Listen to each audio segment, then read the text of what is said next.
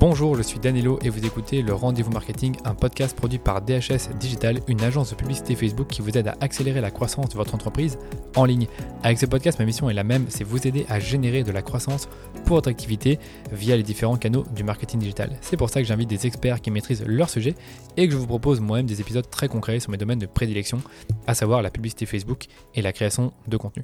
Si vous aimez écouter les épisodes du Rendez-vous Marketing, je vous invite à vous abonner au podcast sur votre plateforme d'écoute préférée pour être notifié de la sortie des prochains épisodes tous les lundis et jeudis matin. Aujourd'hui, j'ai le plaisir de recevoir Rémi Bandayan, le cofondateur de l'agence DataShake, une agence média qui propose des prestations variées en gestion de publicité, principalement sur Facebook, Google et d'autres plateformes sociales comme Pinterest ou encore Snapchat. Ils font également des missions de conseil et de formation pour les annonceurs qui préfèrent ce type d'accompagnement. Et je dois vous dire que l'agence DataCheck a connu une croissance assez incroyable depuis sa création en 2019. Ils sont aujourd'hui plus de 20 dans leur équipe. Ils ont accompagné plus de 150 annonceurs en deux années et ce dans des secteurs variés, que ce soit dans le retail, le B2B, l'e-commerce ou la génération lead. Rémi a donc vu beaucoup de comptes publicitaires ces deux dernières années. Et vous le savez, sur le podcast, on parle beaucoup de publicité en ligne. Et cette fois-ci, j'ai envie de vous proposer une véritable masterclass sur la pub Facebook et Google à destination des e-commerce. Rémi était donc le parfait candidat pour discuter avec moi de ces sujets. Donc dans un premier temps, je vais d'abord demander à Rémi de me parler des Google Ads puisqu'il connaît ça beaucoup mieux que moi. On a d'abord parlé des différents types de campagnes pour l'e-commerce. Ensuite, j'ai demandé à Rémi s'il vaut mieux automatiser ou non les campagnes shopping sur Google. On a parlé ensuite des campagnes dans le search, notamment la correspondance des mots-clés, la structure de ces campagnes et comment les optimiser. On a abordé également le sujet des campagnes DSA dans le Search Network. Donc Google va créer pour vous des annonces en fonction des mots-clés de votre landing page, donc c'est assez automatisé. Et j'ai demandé à Rémi simplement si c'est fiable ou non. On a vu également comment faire des campagnes de retargeting dynamique pour l'e-commerce. Et enfin, comment utiliser YouTube pour des campagnes à la performance en e-commerce, notamment bah, les formats utilisés et les optimisations. Et dans la suite de cet épisode, on a ensuite discuté des bonnes pratiques Facebook Ads, cette fois-ci pour les e-commerçants, notamment la structure idéale pour vos campagnes, les audiences que vous devriez utiliser, les meilleurs formats et comment vous adapter à la mise à jour d'iOS 14. Je ne vous en dis pas plus et je vous laisse écouter ma conversation avec Rémi dans ce nouvel épisode du Rendez-vous Marketing. Hello Rémi, comment vas-tu? Salut Daniel, ça va? Ouais, ça va super bien. Merci de, de venir sur le podcast. Avec grand plaisir, merci à toi. Alors, peux-tu te présenter à l'audience qui ne te connaît peut-être pas encore? Yes, donc je m'appelle Rémi Bendayan, euh, j'ai travaillé chez Google pendant 4 ans. J'ai fait autre chose aussi dans ma vie, mais, euh, mais voilà, ma dernière expérience, c'était euh, ces 4 ans chez Google et j'ai décidé de quitter le navire il y a un peu plus de 2 ans pour monter une agence en marketing digital et en conseil qui s'appelle DataShake et donc j'imagine qu'on aura l'occasion d'y revenir, mais, mais aujourd'hui, voilà, on accompagne différents annonceurs sur toute leur stratégie d'acquisition en ligne. D'accord. Et euh, ces, annonceurs, c'est plutôt des e-commerçants, des, entreprises de services? Oui, il y, a pas, y a pas mal de e-commerçants. Euh, il y a beaucoup aussi d'entreprises de, dans le service. honnêtement, on couvre tous les, tous les secteurs. Euh, on a de la finance, on a du retail, bien évidemment, on a de la l'assurance, on a de l'immobilier. Enfin, honnêtement, c'est très large. Et aussi en termes de, de taille d'entreprise, on a aussi bien des, des, mastodontes, tu vois, des entreprises qui sont très établies, qui existent depuis plusieurs décennies. Euh, on travaille avec euh, Swiss Life, on travaille avec Air Liquide, Europcar. Donc, c'est des noms que tout le monde connaît. Europcar, oui. Ouais. Et aussi bien, aussi bien des, des startups, des scale-up, des PME. On, on travaille avec euh, euh une startup qui s'appelle euh, Enfin, tu dois connaître Conto, tu dois connaître Alan, je pense. Ouais, très bien. Ouais, Conto, j'aime beaucoup. Et Alan, euh, j'ai déjà entendu parler d'eux, c'est les assurances, je pense. C'est la, mutuelle, exactement, ouais. Les assurances. Euh, on travaille avec des marques dans la mode qui s'appellent euh, Nathalie's From Future. On travaille avec une marque dans les compléments alimentaires qui s'appelle Epicure. Et après, on a des PME moins connues. On travaille avec une, PME très sympa qui s'appelle Petit Bon dans la food. Euh, enfin voilà, en, tout cas c'est très large. On a un panel de d'annonceurs qui est aussi large en termes de taille qu'en termes de secteur. D'accord, c'est vraiment intéressant. Concrètement, euh, on a pas mal d'annonceurs aussi. Par contre, nous, c'est plutôt des PME, euh, e-commerçants, DNVB. On n'a pas de groupe historique, comme tu disais, euh, qu'on connaît tous, comme Air Liquide ou comme Europcar. Mais intéressant si vous en avez quelques-uns comme ça. Donc, je suppose que c'est des plus gros projets où des plus gros enjeux. Et, du coup, pour ces entreprises-là, est-ce que vous faites du Facebook Ads, du Google Ads, ou est-ce que vous faites encore d'autres canaux que c'est de là qu'on va évoquer aujourd'hui? Donc nous, nous dans, le, dans le panel de, de leviers qu'on couvre, c'est tous les leviers payants digitaux, donc Facebook Ads et Google Ads étant les principaux, mais on fait aussi du LinkedIn Ads, du Bing Ads, du Twitter, du Amazon, du Snapchat, du TikTok, etc. il y en, a d'autres. pour les boîtes dont on a parlé, c'est vrai que on se cantonne à Facebook, Google, LinkedIn, Bing, euh, pour celles dont on a parlé, mais ça va vraiment dépendre des business et des besoins. Tu vois, une boîte plus B2C euh, qui a une audience un peu plus jeune, on va pouvoir proposer du TikTok ou du Snapchat. Euh, Une boîte qui fait de la déco, pourquoi pas du Pinterest. Ça va vraiment dépendre du business, mais donc là, voilà, en l'occurrence, tu vois, Siemens, on leur a pas forcément proposé du Snapchat. pour l'instant, c'est pas, c'était pas la priorité, euh, mais donc on, on s'adapte par rapport, par rapport aux besoins. D'accord. Et donc, question rapide par rapport à ça, vos account managers, ils ont quand même du coup beaucoup de compétences médias, c'est-à-dire qu'ils peuvent gérer des campagnes Facebook, Google, Pinterest, etc. Ou alors c'est vraiment bah, en fonction du client, tu vas le mettre sur un consultant qui est plutôt spécialisé en Google ou en Facebook ou en Pinterest, Snapchat. Comment ça se passe en fait? Non, donc tu as, des agences, je sais, sur le marché qui se spécialisent, en tout cas où les consultants sont spécialisés par levier. Et donc, quand tu entres dans ces agences, tu vas faire que du Google ou que du Facebook toute la journée ou que du social. Voilà. Nous, on, on part du principe que c'est pas forcément la bonne formule, en tout cas nous concernant, euh, pour deux raisons. La première, c'est que euh, je trouve que pour le consultant, c'est peut-être moins épanouissant de faire euh, toujours le même levier toute la journée. Et donc du coup, peut-être que s'il peut, tu vois, faire un peu de Google, puis un peu de Facebook, puis un peu de LinkedIn, je sais pas, peut-être que sa journée sera un peu un peu différente. Et deuxièmement aussi pour l'annonceur, je trouve ça mieux s'il a un point de contact euh, donc le, consultant, qui va à la fois lui parler de tous ces leviers, et donc du coup, bah, il y a quand même pas de perte d'information, contrairement à un format où tu as un point de contact sur Google, un point de contact sur, sur Facebook, et donc du coup, potentiellement, il va y avoir euh, euh un message qui va devoir être répété ou de la perte d'information. Donc, il y a, je sais pas s'il y a un meilleur ou moins bon modèle, mais nous, en tout cas, ce qu'on a fait, c'est, de partir sur celui-ci parce que on pense que ben, euh, pour le client, c'est plus simple et pour les consultants, c'est peut-être plus épanouissant. Ouais, je, partage un peu le même avis. Si un jour je, je me, je fais du multicanal, multi-levier, c'est clair qu'avoir un consultant par levier, à moins d'être une grosse, grosse agence, c'est un peu compliqué. D'ailleurs, vous êtes, une, vous êtes combien actuellement? Là, on est 20 et euh, on est en train de recruter à nouveau. Donc, je pense que d'ici fin 2021, on sera entre 25 et 30. Bah, c'est pas mal, c'est une grosse croissance. Et d'ailleurs, euh, ça fait trois ans que vous existez, c'est ça? Depuis deux ans, 2018 deux ans. depuis 2019 Depuis mai, mai 2019. Mai 2019, ouais, c'était vraiment très, très, très rapide. Et du coup, justement, parle-nous un peu de tout ça. Donc, tu as quitté Google à ce moment-là, euh, mai 2019 Ou alors tu l'avais quitté un, un petit peu avant, Un petit peu avant, c'était fin 2018. Euh, janvier 2019, on a quitté Google, on a eu 2-3 mois euh, de, de, battement, enfin 3-4 mois de battement, et ensuite on a lancé DataShake, et, et voilà, ça s'est fait assez rapidement, c'était assez fluide comme, comme, comme process on n'a pas eu, tu vois, euh, des mois de doute où on, a, on s'est mis au travail tout de suite à partir du moment où on est parti de chez Google. Donc c'est comme ça que ça a pu démarrer assez vite. D'accord. Et vous avez commencé en tant qu'agence média pure et dure ou alors est-ce que vous avez commencé un peu comme certains en faisant du conseil euh, ou de la formation? Alors notre offre, elle, est divisée en trois parties. En fait, on fait un peu des trois. On a une partie média pure où, si tu veux, on gère les campagnes des, des annonceurs. Et donc là, c'est un format euh, en somme classique où on est en autonomie sur les campagnes. Et donc on, on, se doit d'améliorer la, rentabilité des campagnes. Et puis après, on a aussi un format conseil beaucoup plus ponctuel sur des missions, tu vois, euh, diverses et variées, de tracking, de setup analytics, de ça peut être de la création de campagne aussi. Enfin, c'est très varié. Et on a un dernier volet, un volet de formation. Euh, pour faire des, des, voilà, transmettre la compétence et faire des formations sur mesure. Donc on a dès le début, dès le jour 1, proposé euh, cette offre en trois piliers.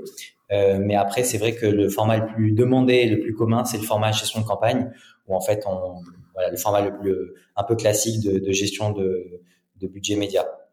Ouais, comme toujours. C'est vrai que c'est très demandé parce que ben, les entreprises qui le, qui le délèguent ou qui font appel à des consultants veulent directement euh, ne pas s'en occuper, et sinon elles, elles, essaieraient de développer la compétence en interne et, mm. et, former des collaborateurs. Donc je suppose que les deux offres euh, un peu moins demandées, donc conseil et formation, c'est plutôt pour former des plus petites entreprises ou alors des salariés qui sont dans les entreprises et qui font déjà du digital. Exactement. En fait, a des entreprises parfois qui vont nous dire, ben, on n'a pas besoin d'externaliser cette partie, euh, mais par contre, on sait qu'on a des personnes en interne qui ont besoin de, compléter un peu les compétences, et donc du coup, on va pouvoir les aider là-dessus. Et puis parfois, tu as aussi des formats un peu euh, hybrides où on va nous dire, euh, j'aimerais que vous gérez nos campagnes pendant pendant trois mois ou pendant six mois. Et à l'issue de ces six mois, on va faire mettre en place des formations. comme ça, progressivement, on va devenir autonome et on va on va prendre la main sur la sur la suite sur la gestion des campagnes. Donc ça, ça peut se faire aussi. Euh, première partie gestion de campagne et la, et la suite au format, euh, au format euh, formation. Ouais, mais c'est vrai que je, je confirme, on a déjà eu des demandes en ce sens, c'est-à-dire euh, gérer des campagnes pendant quelques mois et ensuite, ben, soit leur laisser la main et leur faire un peu de conseils, ou alors leur donner un programme de formation. Moi, personnellement, c'est un peu moins dans mon intérêt de le faire, donc je n'accepte pas forcément. Mais c'est vrai que si tu cette offre-là déjà, autant en profiter. Mm-hmm. Euh, je voulais aussi te demander par rapport euh, à votre agence, donc vous êtes développé assez vite, donc là vous êtes déjà 20 collaborateurs en, deux ans, quasiment en deux ans et quelques mois. Comment vous avez trouvé vos premiers clients? Parce qu'on le sait que c'est pas facile quand on se lance en tant qu'agence, en tant que consultant. Il y a beaucoup de concurrence. Déjà à l'époque, bah, il y avait déjà les grosses agences qu'on connaît aujourd'hui.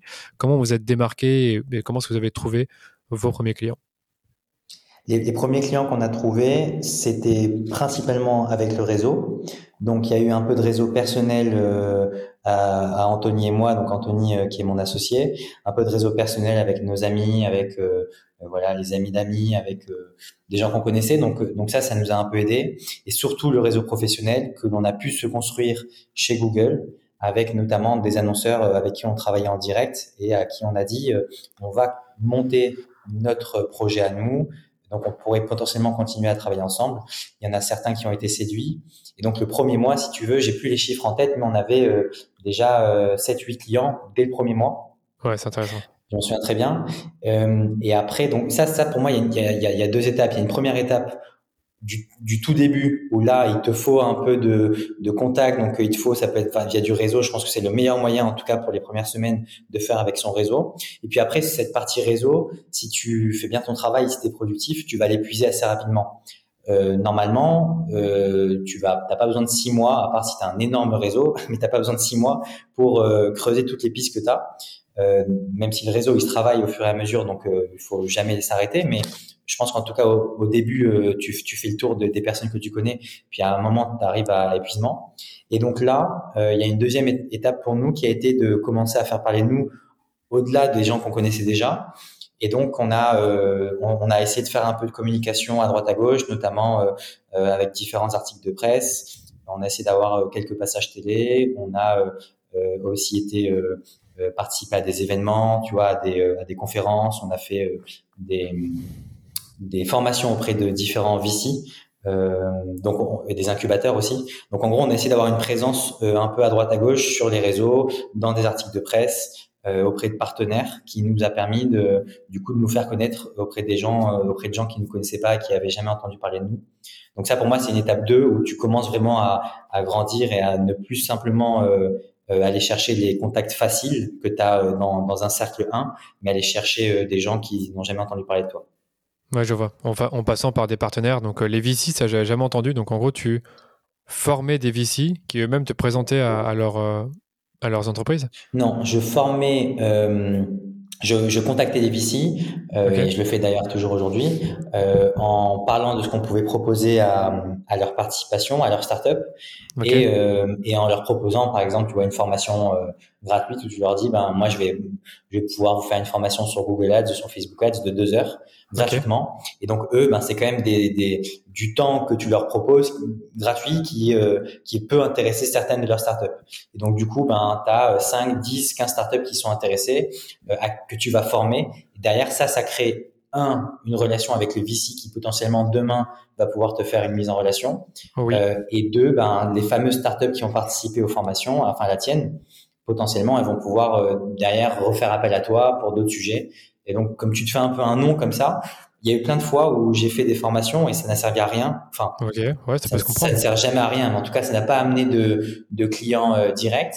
Et d'autres où euh, il y a eu vraiment euh, un nouveau contrat à la suite de la formation parce que une des startups était intéressée pour aller plus loin. Donc voilà, le but c'est de créer un peu des partenariats dans un écosystème où tout le monde se connaît, où il n'y a pas non plus 500 acteurs qui peuvent être des intermédiaires pour toi. Euh, surtout dans l'écosystème startup. Donc, euh, je trouve ça, je trouvais ça intéressant. Moi, j'aime vraiment bien cette, stratégie de vraiment contacter les VC, voir ce que tu peux proposer aux startups, parce qu'après, dans tous les cas, ça te fait de la notoriété en plus, des contacts en plus. Donc vraiment, celle-là, je l'avais pas entendu avant. C'est vraiment intéressant. Et après, le reste, si j'ai bien compris, il y avait articles de presse, certains partenariats de visibilité. Articles de presse, j'ai jamais trop cru. Est-ce que c'est moi qui ai un mauvais a priori par rapport à ça, ou est-ce que ça marche un tout petit peu d'avoir de la presse? T'as un mauvais a priori. Euh, En soi, ça dépend de la presse, ça dépend de ce que tu racontes à l'intérieur. Mais déjà, de un, c'est assez, c'est assez dur à avoir. C'est-à-dire que si t'as pas une histoire à raconter, si t'as pas, euh, si t'as pas un peu de matière, en fait, euh, ils se font, les, journalistes se font tellement solliciter tous les jours que euh, n'y a pas de raison qu'ils te fassent, euh, qu'ils te fassent une fleur et qu'ils te parlent de toi plutôt que quelqu'un d'autre à partir du moment où tu n'as vraiment pas un, un, quelque chose de solide à raconter. Donc de un, c'est pas simple, et de deux, euh, si jamais tu y arrives, je trouve qu'il y a un impact. Euh, notamment, on a réussi à avoir un article dans les Échos. Ouais. Euh, et on avait eu euh, tout de suite après pas mal de pas mal de retombées, pas mal de gens qui nous ont contactés. Ouais. Euh, on avait eu la chance de passer sur BFM Business et là aussi, ça nous avait apporté pas mal de contacts. Ouais. Euh, il y a eu d'autres articles, tu vois, dans des dans des journaux un peu plus spécialisés où ça n'a pas apporté grand chose. Mais je pense que encore une fois, c'est pas que ça apporte grand chose, c'est c'est pas que ça apporte rien. Ça apporte pas forcément de clients directs, mais ça apporte toujours un peu de notoriété et les gens entendent parler de toi. Donc euh, il y aura certains moments où ça va fonctionner, d'autres non. Et euh, en tout cas, nous, euh, à chaque fois qu'on le fait, euh, même s'il n'y a pas forcément des, tout de suite des, des, nouveaux, des nouvelles euh, signatures de contrat, il y a quand même un petit peu de, on sent qu'il y a des gens qui viennent nous parler sur LinkedIn, il y a des, euh, il y a des gens qui nous disent ah j'ai, j'ai vu parler, euh, j'ai vu pardon l'article dans lequel t'es passé. Donc il y a toujours un peu de traction qui se crée.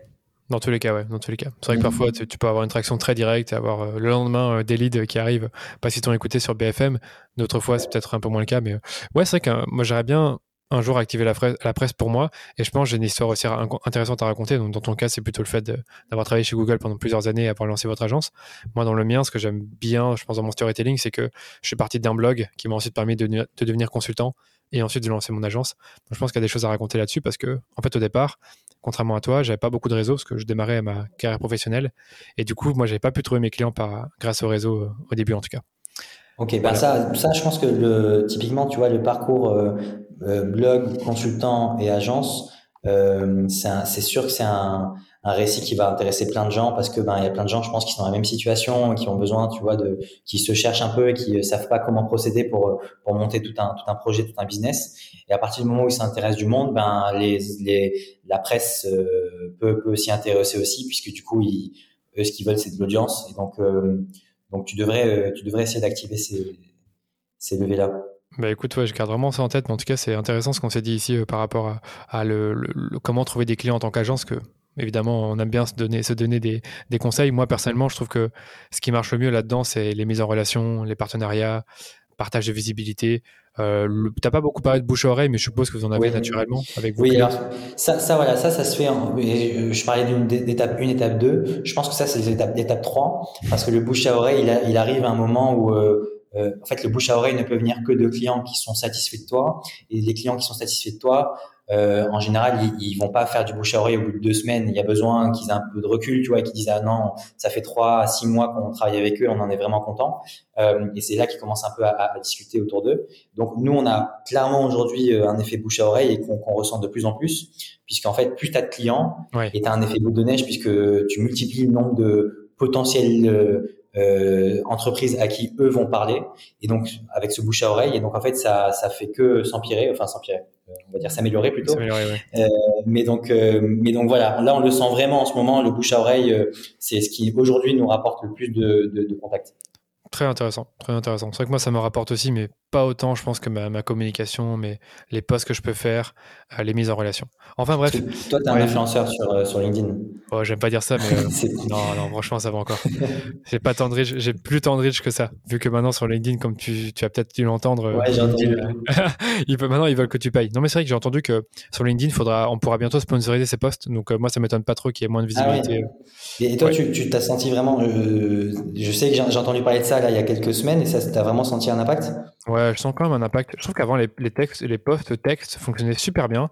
Maintenant, ils fonctionnent plus du tout. Par contre, quand je mets des carousels, des images, euh, là, j'ai fait, j'ai mis une ou deux vidéos comme ça, des euh, passages que j'avais fait, que j'avais découpés, et il y a eu plein de visibilité, alors qu'avant, c'était les posts textes qui fonctionnaient très bien, et maintenant, beaucoup moins. Donc, ouais, je reste sur, euh, je peux dire mes stats, plus ou moins 10 000 vues par post, mais avant, ça restait plus élevé. avec moins d'efforts, je dirais. Donc euh, bizarre, vraiment ça change beaucoup. Enfin bref, je te propose de passer à la partie euh, euh, qui nous intéresse tous, hein. je pense toi, moi, les, auditeurs, c'est la partie média, puisque tu vas nous parler de Google Ads et de Facebook Ads, donc je pense que tu l'as dit, tu fais des campagnes Facebook et Google Ads, en tout cas ton agence le fait. par contre, j'aimerais bien prendre un peu le prisme e-commerce, tout le fait que je te posais la question, tu as qui comme client, et j'aimerais bien qu'on voit ensemble toutes les bonnes pratiques et challenges courants qu'on peut retrouver en e-commerce à la fois sur Google Ads et Facebook Ads. Donc ça fait un beau programme. Euh, avec quoi veux-tu commencer, Rémi? Google ou Facebook? Eh ben, je te laisse choisir. Allez, Google. Google Ads parce que c'est celui que je connais un peu le moins et je pense c'est le, gros morceau parce que j'ai pas mal de questions de poser là-dessus. Et la première, justement, ben, c'est, je pense que ça serait bien de, de revenir sur euh, les différents types de campagnes Google Ads, mais encore une fois, pour l'e-commerce. Et euh, après, si tu peux me dire également, quelles sont ben, les campagnes les plus efficaces que vous retrouvez aujourd'hui sur vos, comptes clients? Euh, ok, alors déjà euh, un petit aparté pour ceux qui connaissent pas forcément Google Ads. Déjà, il y a, un premier, une première erreur que je remarque souvent, c'est que les, les gens font mélange Google Ads, AdWords, le search, et donc c'est vrai que c'est le vocabulaire est important. Euh, donc, il faut bien avoir en tête que Google Ads, c'est la plateforme publicitaire de Google, euh, que AdWords, c'est l'ancien nom en fait de Google Ads, c'est tout. Euh, C'est la même chose. Et puis à l'intérieur de Google Ads, tu vas avoir différents types de campagnes. Et dans les différents types de campagnes, tu as un, un type de campagne qui s'appelle le search, euh, donc la capacité de faire des publicités euh, sur le réseau de recherche de Google, qui est tout simplement euh, lorsque tu vas sur google.fr et que tu tapes euh, un mot clé, on va on va avoir une annonce textuelle. Et donc du coup, souvent j'entends la j'entends le, le, le mélange où on dit ah ben moi je vais lancer une campagne une campagne Google Ads alors qu'en fait il veut parler d'une campagne search ou à l'inverse on va on va on va mélanger l'un et l'autre. donc ça c'est un, un premier point peut-être important en termes de vocabulaire.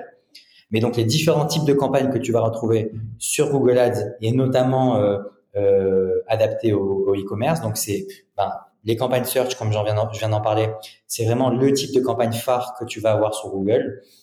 C'est très rare euh, de lancer un business en e-commerce et de faire des campagnes Google Ads sans lancer de campagne search parce que en fait c'est le premier point d'entrée euh, que tu vas avoir sur Google.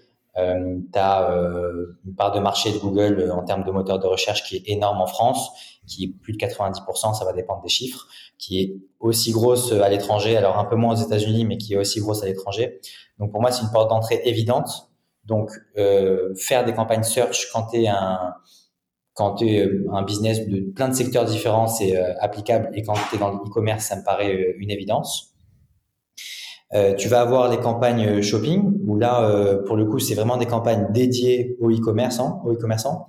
Euh, donc en fait, Google a créé ce type de campagne qui est un peu plus visuel que le search. Je pense que les auditeurs voient à quoi je fais référence. Lorsque tu vas sur Google, tu tapes chaussures Nike, tu vas avoir à la fois des images en haut de ton de, de ton navigateur avec un prix, la marque et donc tu peux cliquer dessus et là, à ce moment-là, tu es redirigé, vers le site. Donc ça, c'est les campagnes shopping et c'est en dessous qu'on va retrouver les campagnes search. les campagnes shopping, elles ont vraiment été créées euh, dans ce but de mettre en avant des produits pour des retailers. Euh, et donc, du coup, si tu veux, le fait qu'il y ait une image, qu'il y ait le prix qui soit affiché, c'est quand même plus attrayant que euh, les annonces search qui sont un peu brutes de décoffrage et qui, du coup, sont peut-être moins, moins séduisantes lorsque tu vois un produit physique. Donc, tu as tes campagnes shopping. Euh, tu vas également avoir des campagnes display. Donc, les campagnes display, c'est les campagnes euh, que tu vas pouvoir euh, activer. Enfin, c'est des annonces que tu vas pouvoir activer sur le réseau euh, de sites partenaires de Google qui de mémoire couvre 4, plus de 80% des sites internet dans le monde. Donc c'est toutes les bannières visuelles qu'on va retrouver sur les sites du type euh, l'équipe, le monde, enfin tous les quasiment tous les sites internet ont des bannières aujourd'hui pour pour se rémunérer. Euh, à droite, en haut, parfois au milieu de l'article. Et donc c'est là que toi, en tant qu'annonceur, tu vas pouvoir afficher euh, ta publicité, souvent au format visuel. Et donc là, ben, si tu es un retailer, potentiellement afficher ton produit, pourquoi pas afficher le prix. Euh, tu peux afficher un, call to action euh, du type ajouter au panier ou acheter. Euh, donc ça s'y prête bien pour le pour le pour, pour les, retailers. Et peut-être qu'on y reviendra, mais ça s'y prête encore mieux lorsque tu fais du retargeting sur, le display. Euh, tu as ensuite les campagnes YouTube, donc ou campagnes vidéo, c'est pareil. Donc là, pour le coup, c'est un, on va dire que c'est pas adapté à tous les retailers, mais en tout cas, euh, c'est des campagnes qui vont te permettre d'afficher les fameuses publicités sur YouTube avant que tu lises une vidéo. Euh, donc, tu sais, tu vas, tu vas avoir un, pré-roll en général que tu vas pouvoir skipper au bout de, au bout de 5 secondes. Et donc, c'est là où toi, tu vas pouvoir, en tant qu'annonceur, diffuser ta vidéo et promouvoir ton produit. Euh, donc là, ça va dépendre vraiment du, du, business et du type de produit. Je pense que comme c'est un format vidéo par définition, euh, tu peux pas, ça peut pas fonctionner avec tout le monde et ça va énormément dépendre de la vidéo en elle-même et de la manière dont, on dont elle est faite. Mais en tout cas, c'est toujours un format intéressant à tester, je trouve, si tu as les, les assets pour le faire. Et, euh, et nous, ça fonctionne bien avec les annonceurs avec qui on le fait, notamment encore une fois en retargeting, en partant du principe que tous les gens qui sont venus sur ton site sont des gens qui sont plutôt qualifiés. Et donc, tu prends pas trop de risques à aller recibler ces gens-là en, euh, sur YouTube. Sur YouTube, ouais. Ok, d'accord. Donc ça, c'est les campagnes principales. Et puis après, tu as d'autres campagnes euh, qui gravitent autour. Tu vas avoir, euh, peut-être qu'on en reparlera, tu as des campagnes locales. Là, c'est pour les, les retailers qui ont, qui ont une présence physique. Euh, tu vas avoir les campagnes Discovery qui sont une, une forme de campagne display un peu améliorée. Euh, tu as un nouveau type de campagne dont on reparlera, je pense, qui s'appelle les, campagnes performance max. Euh, tu as les campagnes app euh, qui sont faites pour les, les annonceurs qui ont euh, des applications mobiles. Donc voilà, après, tu as, d'autres types de campagnes, mais les, les principales, c'est vraiment, euh, enfin en tout cas pour un retailer, c'est le search, shopping, ça pour moi, c'est un incontournable. Et puis après, display, au moins en retargeting, je dirais. Euh, pourquoi pas en acquisition et ensuite YouTube en fonction de, du business, du produit et surtout en fonction de la vidéo, euh, ça peut également être intéressant. D'accord. Donc search c'est indispensable et c'est vrai que tu l'as peut-être pas précisé par rapport à shopping, c'est quand tu vas dans l'onglet images. Parce que je faisais une recherche, donc si tu tapes chaussures Nike, c'est vraiment quand tu vas dans l'onglet images que tu vois les, les annonces.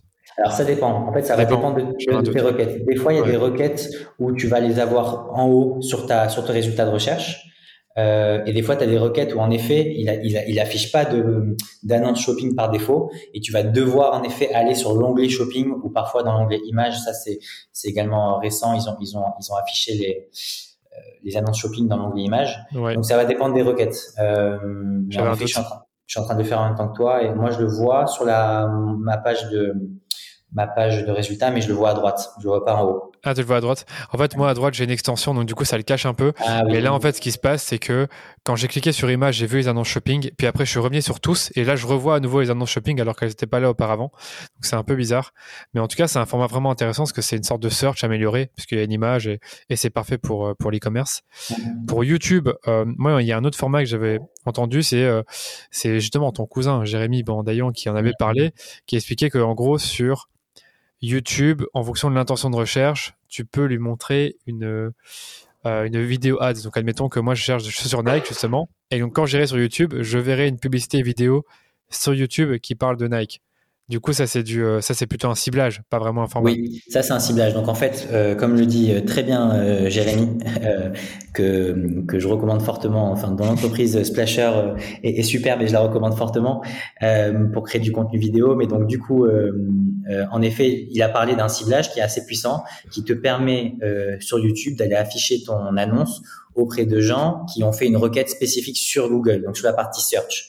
Donc en fait, tu peux faire le pont entre ce que les gens vont rechercher sur Google et euh, la publicité qu'ils vont voir sur YouTube. Euh, et donc ça, c'est ce qu'on appelle, c'est ce qu'on appelle l'intent, en ligne d'intention, voilà. Donc en fait, tu vas euh, demander à, à Google, euh, je veux cibler les personnes qui ont fait des recherches associées à tel sujet ou à tel thème, et je veux les recibler sur YouTube. Euh, donc ça c'est intéressant parce qu'avant c'était euh, alors c'est pas tout récent non plus mais euh, avant c'était pas possible de faire ce pont là entre les deux plateformes et donc du coup c'était bien segmenté et tu devais euh, étais obligé de faire avec les audiences prédéfinies euh, sur YouTube et tu devais voilà choisir les ciblages parmi ceux qui étaient proposés. Et puis maintenant tu peux un peu faire à ta sauce et donc créer un peu ton propre ciblage à partir de ce que les gens ont tapé sur Google. Donc c'est assez intéressant.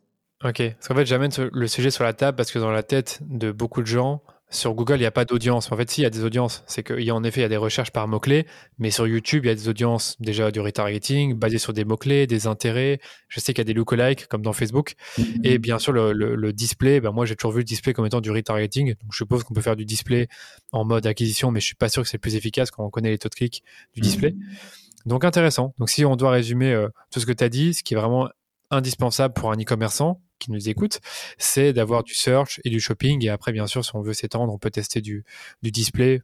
Ça, je suppose que c'est logique aussi, tant qu'on a les créas. Et du YouTube si on a, si on a de la vidéo. OK. Voilà. Parlons de shopping justement. Eh ben, moi, ce que j'ai entendu par un de mes clients, c'est euh, OK, moi je fais des campagnes shopping et euh, par contre, mon consultant m'a dit que ce qui fonctionnait le mieux, c'est les campagnes smart shopping automatisées.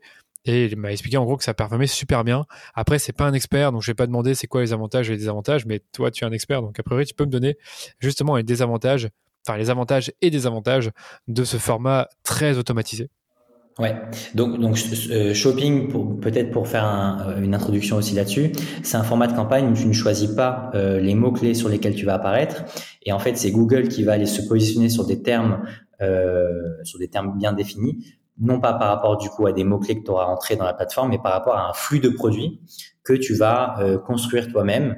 Et donc du coup tu vas importer ce flux de produits sur sur une plateforme qui s'appelle Google Merchant Center.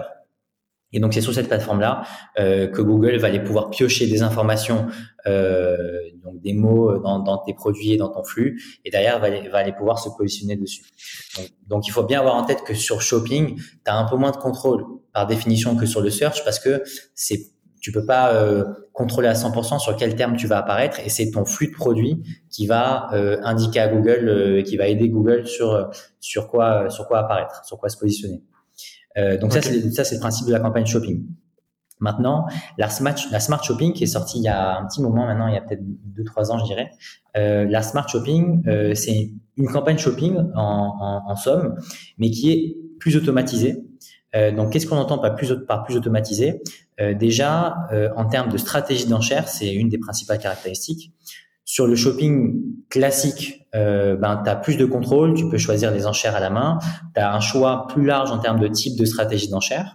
Sur le shopping, sur le smart shopping, pardon, tu as le droit de mémoire à deux types de stratégies d'enchères qui sont toutes deux 100% automatisées. Donc déjà de un, tu as moins de contrôle sur l'enchère euh, que tu peux mettre sur tes différents produits et c'est Google qui va choisir pour toi. Moi, je trouve ça bien parce que normalement, si l'algorithme fait bien son travail, il va mieux en cher que toi euh, et ça te fait gagner aussi du temps. Euh, là où avant en fait sur les anciennes sur les campagnes shopping classiques, tu dois ben, choisir une enchère par produit ou par type de produit, par catégorie de produit, donc c'est quand même assez chronophage et puis tu dois changer régulièrement parce que tu as des actualités. Pour ce qui est du smart shopping, c'est Google qui choisit pour toi. Donc ça c'est un premier point je trouve très important, c'est le système d'enchères qui est automatisé sur la partie smart shopping. Deuxièmement, un point très important aussi, c'est sur le, la priorisation des produits. Donc en fait, avec la campagne shopping classique, tu vas pouvoir davantage organiser ta campagne, euh, enfin organiser pardon tes produits à l'intérieur de ta campagne et pouvoir mettre des priorités à droite à gauche et donc du coup euh, choisir lesquels sont les plus importants, lesquels sont les moins importants et du coup les, sur lesquels tu vas as envie de mettre un peu plus d'argent. Sur la smart shopping, là aussi c'est un peu automatisé, euh, donc tu as moins de granularité dans, dans la manière dont ta campagne ta campagne est construite et c'est Google qui va t'aider à se positionner sur tel ou tel produit par rapport à différents critères, notamment par rapport à la valeur du produit, par rapport au stock. Enfin voilà, tu as, différents critères. Mais oui, le stock aussi. Voilà, Google va pouvoir t'aider sur cette partie-là. Et un dernier point qui pour moi est très important et qui justifie beaucoup, euh, enfin en tout cas en partie la, la bonne performance des campagnes shopping, euh, des campagnes smart shopping, pardon, c'est le fait que dans la campagne smart shopping, tu vas avoir une partie de retargeting dynamique. Alors, du coup, on ouvre euh, une boîte qui en ouvre une autre. Euh, donc, le retargeting dynamique, qu'est-ce que c'est? Euh, C'est le fait de d'afficher une annonce sur le réseau display, donc sur le réseau dont on a parlé tout à l'heure, de bannière de, Google. donc, sur ce réseau-là, Google va aller prendre ton flux de produits, il va aller en faire une bannière et ça sera dynamique parce que Google va afficher les produits pris de ton flux qui sont les plus intéressants à afficher, notamment ceux qui ont été consultés par l'internet. Donc typiquement moi, je vais, j'ai vu chez mon client. Je vais sur Nike.com, je vois trois quatre paires, puis je m'en vais et en fait le, deux jours plus tard, je vais voir une, une bannière sur un sur un blog, qu'importe, et Google va me réafficher exactement ces trois ou quatre paires que j'ai que j'ai consulté euh, auparavant. Et donc c'est ça qu'on appelle le retargeting dynamique, c'est le fait de euh, d'afficher une bannière à des visiteurs de ton site avec des produits qui sont qu'ils ont consultés au préalable. D'accord, et ça, ça reste du, smart shopping uniquement. Quoi. Et donc, en fait, alors, le, ce fameux retargeting dynamique, tu peux le faire de deux manières. Soit tu vas créer une campagne display expressément pour ça, ok? Et donc, du coup, tu vas devoir plugger un flux euh, Merchant Center à cette campagne display et tu vas pouvoir faire du retargeting dynamique à travers cette campagne display. Ou alors, comme on l'aura dit, euh, ben, euh, ta campagne shopping, elle inclut automatiquement un petit peu de display retargeting dynamique. Et donc, si tu veux, quand toi tu regardes les performances de ta campagne Smart Shopping, et ben en fait, tu vas voir euh, des super ROS, des, super ROS, euh, un nombre de ventes euh, top. Et en fait, ce que tu sais pas, c'est qu'il y a une grosse partie, plus, plus ou gros, plus ou moins grosse partie de ces ventes-là, qui a été générée par euh, par la partie display retargeting dynamique. Et donc ça, bon ben, aujourd'hui, on n'a pas on n'a pas le détail, c'est-à-dire qu'on peut pas savoir sur mes 100 ventes générées par ma Smart Shopping combien ont été générés par le display euh, euh, retargeting dynamique et combien ont été générés par le shopping pur, entre guillemets. Ah oui, ça c'est un gros désavantage. Donc en gros, j'essaie de ne pas te couper du tout euh, quand tu parlais, mais c'est difficile. Mais oui, j'ai compris que Smart Shopping, du coup, ça fait vraiment le travail à ta place. Mais le gros, gros défaut de tout ça, finalement, c'est que tu as un tout petit peu moins de contrôle et que justement au niveau des résultats, comme il fait du retargeting dynamique en même temps, tout de suite, ça vient booster ton truc. Donc ça, c'est vrai que moi, mon client, on l'avait pas dit, mais j'avais pas compris. Mais en effet, ce que j'allais te dire, c'est que euh, je vois de temps en temps sur Google les produits de mes clients euh, en tant que bannière. Et en fait, moi, je pensais que c'était du display tout court, mais visiblement, c'est du smart shopping qui a été activé, mais ils ne savent peut-être même pas quoi. oui, euh, complètement. Et, et, ça peut poser problème parce que des fois, des fois tu vas avoir des marques qui euh, qui euh, ont une, une image de marque assez soignée avec des produits, tu vois, notamment, je pense à la mode un, un peu premium et qui qui sont pas forcément fans du format euh, retargeting dynamique parce que pour ceux qui l'ont déjà vu, tu sais, c'est, c'est très euh, c'est très brut de décoffrage. Ça va être euh, des images, tu vois, les unes après les autres avec le produit en dessous. C'est pas c'est pas très esthétique, on va dire. Donc du coup, si, si t'es pas au courant, toi, tu fais ta campagne smart shopping en te disant, bah, je vais apparaître sur euh, sur le réseau shopping de Google, et en fait, tu sais pas que derrière, tu vas avoir potentiellement des bannières en display qui sont pas très jolies donc, euh, donc apprendre avec des pincettes. Le smart shopping, nous, on, on l'utilise énormément euh, pour les marques, mais on prévient les marques qu'il y a une partie de retargeting dynamique à l'intérieur.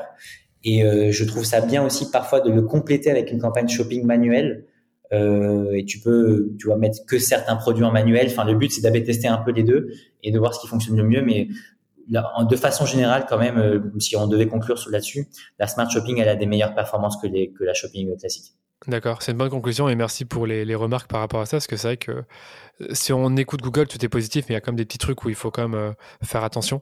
Euh, après, j'allais dire rapidement, quand tu fais l'AB test, il n'y a pas de chevauchement, donc c'est vraiment un AB test pur et dur où tu vas, comment dire, faire ton un ad set différent et, laisser Google choisir l'un soit l'autre et après AB tester, c'est bien ça? Donc en fait, l'AB test, tu vas, tu peux pas le faire à l'intérieur d'une campagne parce que ben c'est un type de campagne, donc tu peux pas mélanger smart shopping et shopping. Euh, donc toi, ce que tu vas faire, c'est avoir une campagne smart shopping isolée euh, et puis après une autre campagne shopping euh, de l'autre côté. Et à l'intérieur, en effet, tu vas avoir différents ad groupes et en général, tu vas pouvoir euh, sélectionner quel type de produit tu vas mettre dans, dans, dans quel ad groupe. Euh, et donc du coup, c'est comme ça que tu fais ton A/B test. c'est rare. Je, je, je, ne recommande quand même pas d'avoir les mêmes produits qui sont diffusés à la fois dans la campagne shopping et dans la campagne smart shopping le mieux, c'est peut-être d'avoir euh, des produits X dans la campagne euh, Smart Shopping et des produits Y dans la campagne Shopping, et tu vois un peu comment ça prend, et puis potentiellement tu fais transvaser des produits de, de droite à gauche. Mais, euh, mais voilà, tu joues avec euh, les ad groups, avec, avec le côté Smart Shopping et Shopping manuel, et avec le type de produit. Ok, c'est ça ma question, parce que si, si tout se chevauche et que tu, tu, tu, enchéris contre toi-même, c'est un peu bête. Ouais, c'est bazar. Bon, et au niveau du search, euh, on a parlé du fait que c'est hyper important pour les pour les e-commerçants. Moi, ce que je sais du search, c'est que, ben, comme j'ai un peu fait de search euh, il y a très longtemps, c'est que tu as différents types de correspondances dans les mots-clés. Tu as les requêtes euh, larges, expressions exactes, les mots-clés exactement, les mots-clés exacts, pardon. Et justement, vous, comment vous structurez vos campagnes pour vos clients avec ces fameux différents types de correspondances? Donc, donc c'est un sujet très important et qui est de plus en plus à l'ordre du jour. Euh, déjà, il faut savoir que les types de correspondance de mots-clés, euh, c'est quelque chose qui a évolué récemment, puisque avant, tu avais quatre types de correspondance. Tu avais, euh, donc, comme tu l'as très bien dit, le large, l'expression exacte euh, et le mot-clé exact. Et en plus de ça, tu avais ce qu'on appelait le, le, modificateur de requête large ou alors le large modifié. Euh, et ce type de correspondance, il a disparu il y a maintenant quelques mois, je dirais, pour qu'on en ait plus que trois au lieu d'en avoir quatre. Donc, si tu veux, on voit qu'il y a Google qui est dans une dans une phase de simplification de, de, de, de configuration des campagnes, euh, qui fait tout pour que ben ce soit euh, plus euh, facile pour tout le monde de, de, créer ses campagnes et de choisir ces, ces, ces types de mots clés. Euh, et donc du coup là, nous notre recommandation elle est assez simple pour des pour, pour des retailers et pour d'autres aussi, euh, c'est de pas forcément partir tout de suite sur du large, puisque le large, comme son nom l'indique, alors je, vais passer euh, peut-être les, les, règles très précises de dans quel cas ça se déclenche, dans quel cas ça se déclenche pas, mais en gros, euh, c'est assez simple de comprendre que le, type de correspondance large, et eh ben en fait, ça va nous faire apparaître sur des requêtes qui sont très très éloignées potentiellement de notre mot clé, et puis le mot clé exact, ça nous fait apparaître sur des requêtes qui sont très très proche, si ce n'est exactement le mot-clé qu'on a choisi. Et l'expression exacte, c'est intermédiaire, c'est-à-dire qu'on apparaît sur des termes un petit peu éloignés, mais qui ont quand même le même euh, le même sens et qui du coup on, sont, sont, plutôt euh, ok euh, avec avec notre mot-clé. Donc nous, notre recommandation, c'est aujourd'hui de partir principalement sur des requêtes expression exacte et mots-clés exacts dans un premier temps. Euh, et donc d'avoir des campagnes, tu vois, qui sont euh, qui utilisent ces deux types de correspondance. Et puis après, dans un deuxième temps, euh, quand les comptes quand les comptes Google Ads tournent bien, quand tu as des campagnes qui commencent à performer, euh, quand l'algorithme est euh, entraîné, et c'est surtout ça qui, qui, qui, est très important, c'est quand l'algorithme commence à avoir pas mal de données, pas mal de conversions, c'est à ce moment-là que tu vas potentiellement ouvrir sur du large et prendre des risques et te dire euh, euh, Google, je, je t'autorise à apparaître sur des termes qui sont un peu plus éloignés que mon mot-clé. Mais comme l'algorithme est entraîné, normalement, il va bien faire son travail, il va pas te faire apparaître sur n'importe quoi. Donc, conclusion de tout ça, euh, faire des campagnes au début qui ont que de l'exact et de l'expression exacte et faire du large dans un temps 2 euh, lorsque l'algorithme est bien entraîné et qu'il y a pas mal de, qu'il y a pas mal de données sur le compte. Ok, d'accord. Et au niveau des, des formats d'annonces, c'est euh, c'est principalement quoi encore? C'est juste du, des, des, titres et après des sous-titres, mais je pense que tu peux également mettre euh, des extensions d'annonces comme numéro ouais. de téléphone, des choses comme ça. Complètement. Donc déjà en termes de structure, c'est vrai que je ne l'ai pas précisé, mais en termes de structure pour un retailer, euh, c'est important d'avoir toujours euh, alors, il y a débat, mais, mais, mais moi, je considère que c'est toujours important d'avoir une campagne marque. C'est-à-dire que, je reprends l'exemple de Nike. Euh, si toi, tu es Nike, eh ben, tu vas créer une campagne pour être positionné sur le mot-clé Nike. Lorsque les gens tapent Nike, toi, tu affiches ta publicité. Euh, tu vas avoir des campagnes qu'on appelle génériques qui vont euh, du coup euh, ben, couvrir le gros de ton compte et c'est celle-là en général qui dépense le plus et qui te permettent d'aller acquérir des nouveaux clients. Donc les campagnes génériques, c'est tous les mots-clés autour de ton produit ou de ton, service. Donc là, pour Nike, ce serait, je sais pas, chaussures de sport bleu, chaussures de running taille 43. Et donc tu vas réfléchir à tout un panel de mots-clés génériques qui définissent ton produit. Ouais. Donc là, pour le coup, tu, ça dépendra de ton, de ton business, mais tu peux en créer euh, 10 comme 3, comme 15. Ça dépend vraiment du, de la gamme de produits que tu as et du nombre de produits que tu as. Et puis après, tu vas pouvoir aussi faire, pour, pourquoi pas, une campagne concurrent qui va aller cibler le nom de tes concurrents. Donc là, Nike pourrait aller se positionner sur le mot-clé Adidas pour que lorsque quelqu'un tape Adidas sur Google, Nike apparaisse. D'accord. Euh, et donc, du coup, choper un peu de part de marché. Donc ça, c'est une campagne qui se fait. Alors, ça dépend de la relation que tu as avec tes concurrents. Est-ce que tu as envie euh, de le faire et du coup prendre le risque qu'eux le fassent également? Donc ça, oui. c'est le risque. Et puis après, tu as un dernier format de campagne, on va en reparler, c'est les campagnes, c'est les, euh, les, les, campagnes DSA. Et donc, du coup, pour répondre à ta question, euh, les, les, on, a, on a trois formats d'annonce sur le search. On a le format d'annonce classique où, en fait, tu rentres tes titres et tes descriptions. On a le format responsive search ads où là, tu vas pouvoir rentrer beaucoup plus de titres et beaucoup plus de descriptions que prévu. Et Google va AB tester pour toi les différentes combinaisons. OK. Et puis après, tu vas avoir le format DSA dont je viens de parler, où là, euh, désolé pour les acronymes qui sont, c'est pas moi qui les ai choisis, euh, le format DSA où là, du coup, Google va choisir pour toi euh, les titres de ton annonce et va également choisir les mots clés sur lesquels tu te positionnes. Et donc, tu n'as pas à mettre de mots clés toi-même, c'est Google qui va choisir pour toi. Donc, ces trois formats d'annonce là, c'est vraiment les trois formats d'annonce un peu classiques euh, que tu utilises. Et en effet, tu vas compléter avec les extensions. Et là, tu as, as, plein de différents types d'extensions d'annonces. Et, et, et, en tout cas, elles sont toutes, toutes très utiles. D'accord. Et je suppose que comme dans Facebook, dans un ad group, parce que c'est comme ça qu'on les appelle, les groupes d'annonces, oui. tu peux avoir plusieurs formats d'annonces possibles. Tu n'en as pas qu'un seul.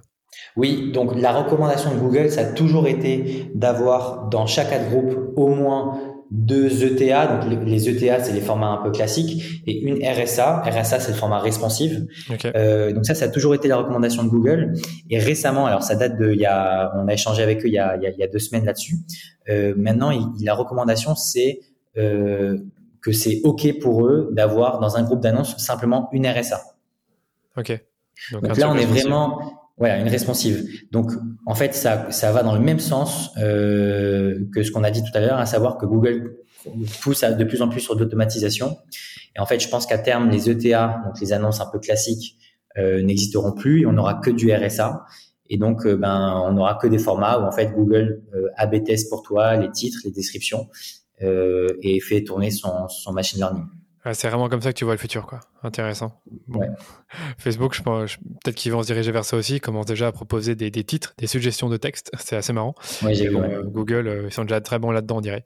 Et dernièrement, par rapport au search, euh, comment tu optimises ces campagnes-là? J'ai l'impression que une fois qu'elles sont en place, c'est bon, tu laisses ça comme ça, mais tu bouges un peu les, les enchères. Mais est-ce que vraiment tu as beaucoup de choses à optimiser? Peut-être que je me trompe, hein, mais c'est juste une impression. Ouais. Alors déjà, euh, il faut avoir en, tête un, chiffre assez intéressant, c'est que tous les jours, euh, alors je suis désolé parce que j'ai plus le chiffre précis, mais c'est soit 15 soit 20. Je suis sûr que c'est soit 15 soit 20 et je vous demanderai de vérifier. Mais en tout cas, même si c'est 15, c'est déjà énorme. Euh, tu as 15% des requêtes euh, sur Google tous les jours qui sont des nouvelles requêtes, donc c'est-à-dire qui n'ont pas, qui n'ont pas été tapées avant. Ah ouais. Euh, donc ça c'est un chiffre euh, global, hein, c'est pas euh, France ni rien. Donc ça, ça te montre que euh, tu peux pas partir du principe que une fois que tu as choisi ta liste de mots clés, ben tu la mets et tu peux pas la toucher pendant six mois. Euh, mis à part ça, en fait, une fois que tu as lancé tes campagnes, comme tu l'as dit, tu as un levier qui est au niveau de l'enchère. donc, soit tu es en enchère manuelle, soit tu es en enchère automatisée. Mais dans tous les cas, tu as quand même quelques leviers qui te permettent de d'orienter l'algorithme et de t'aider à mieux enchérir. Tu as clairement euh, des optimisations au niveau des mots-clés, comme je viens de le dire. Donc, pour le coup, tu peux soit en rajouter, euh, soit euh, mettre en pause certains mots-clés que tu avais. il faut également faire attention aux termes de recherche, donc c'est-à-dire les termes sur lesquels tu apparais tous les jours, bien vérifier que tu n'apparaisses pas sur n'importe quoi. je vais donner un exemple très simple à comprendre. lorsque j'étais chez Google, je travaillais avec un annonceur qui vendait des portails, des portails électriques, et euh, il s'en était pas rendu compte, mais il apparaissait tous les jours et donc il payait des clics tous les jours pour des gens qui tapaient sur Google portail SFR et portail Orange. Ouais, ça m'étonne pas trop. Euh, voilà. Et donc du coup, bah, si tu vas pas, si tu fais pas cet exercice d'aller dans les termes de recherche et de faire ton cleaning et ton, ton nettoyage de, de, de, termes de recherche, et ben potentiellement tu vas dépenser sur des euh, sur des termes qui sont pas pertinents pour toi et donc tu, tu vas perdre de l'argent. Ouais, je, je, je me rappelle, c'était vraiment le gros l'optimisation quand je quand j'ai fait du search euh, étant plus jeune. Bah c'était ça, c'est de faire le ménage des mots clés, des mots clés de merde sur lesquels on, on était positionné euh, sans le faire exprès, on va dire. Ouais. Donc là-dessus, tu as un levier. Tu as un levier au niveau des annonces, comme on vient de le dire, puisque en fait, euh, ben tu peux AB tester constamment des nouveaux titres, des nouvelles descriptions. Tu as un AB testing également au niveau des extensions d'annonces. donc là aussi, ben, tu as plein de formats d'extensions différentes et potentiellement, tu vas pouvoir avoir une, une, approche différente en termes de wording. Et puis après, tu vas avoir aussi euh, des, des, des, leviers sur les audiences, par exemple. Euh, donc, tu sais, sur, euh, sur Google, tu as différentes audiences, les passionnés de voitures de sport, les passionnés de, de, golf, les passionnés, je sais pas, de décoration. Et donc, tu vas pouvoir en, en, injecter constamment. Tu vas pouvoir aussi injecter des audiences de retargeting, des audiences similaires qui sont l'équivalent des audiences lookalike.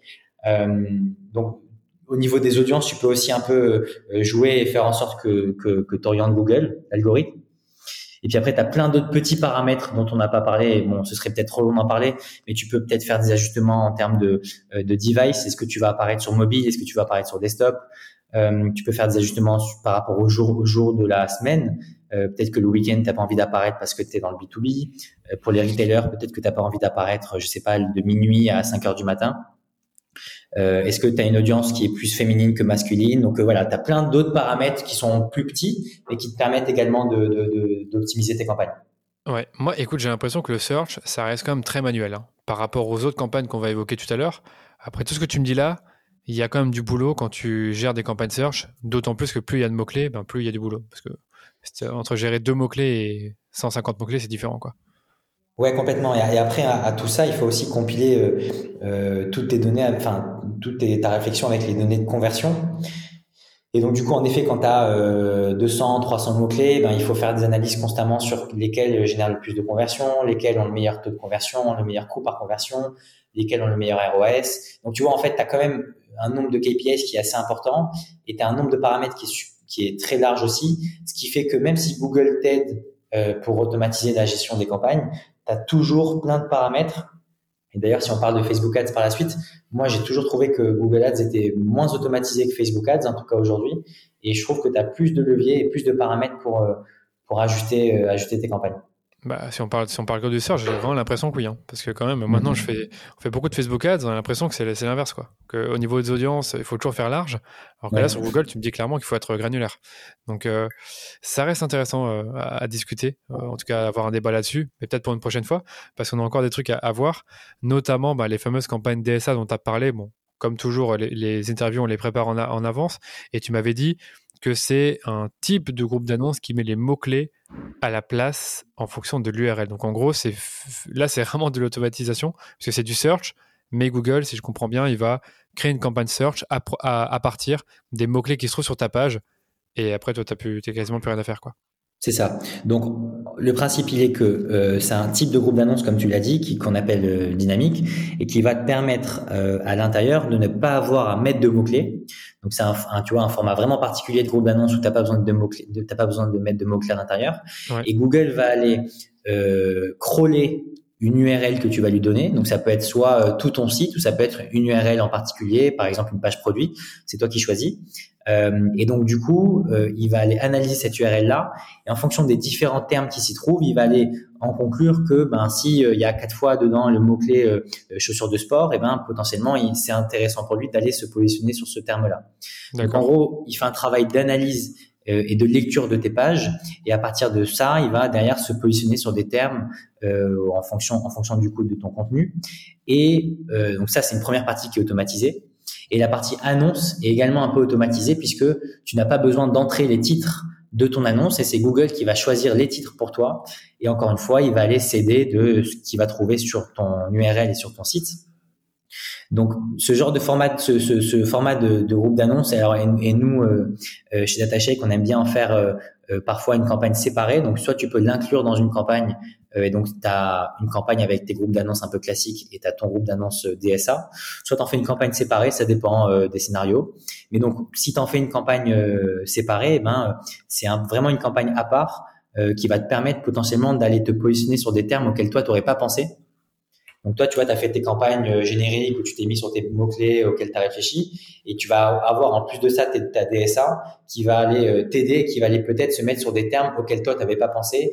Donc du coup, ces termes-là, tu vas pouvoir les injecter par la suite dans tes campagnes génériques. Je sais pas si c'est clair. Ouais, c'est super clair. C'est qu'en gros, c'est comme dans Facebook, plutôt que d'avoir une, plusieurs petites audiences ciblées, tu mets une audience super large, soit avec des campagnes de vente catalogue ou conversion, et euh, Facebook est censé trouver des gens auquel tu n'aurais pas vraiment pensé dans ton ciblage. Et bah, ma question en fait par rapport à ça, c'est est-ce que c'est fiable? Ce que fait Google pour toi, c'est-à-dire les mots-clés qu'il va, qui va trouver, les, titres surtout, parce qu'il va quand même faire tes annonces pour toi. Est-ce que tu peux me donner un insight ou un, case rapidement là-dessus? Mmh. ça, dépend d'une chose, euh, à mon sens, c'est euh, la qualité du contenu euh, de l'URL que tu lui donnes. Puisqu'en fait, lui, il va vraiment se baser sur cette URL-là et sur le contenu de la page. Et donc, soit ta page est assez fournie où tu as pas mal d'éléments et, elle est bien construite, tu sais, avec les titres 1, titre 2, H1, H2, etc. Donc, soit en fait, Google arrive à avoir une lecture propre de cette page et donc, du coup, ben, il va pouvoir se positionner sur des termes pertinents.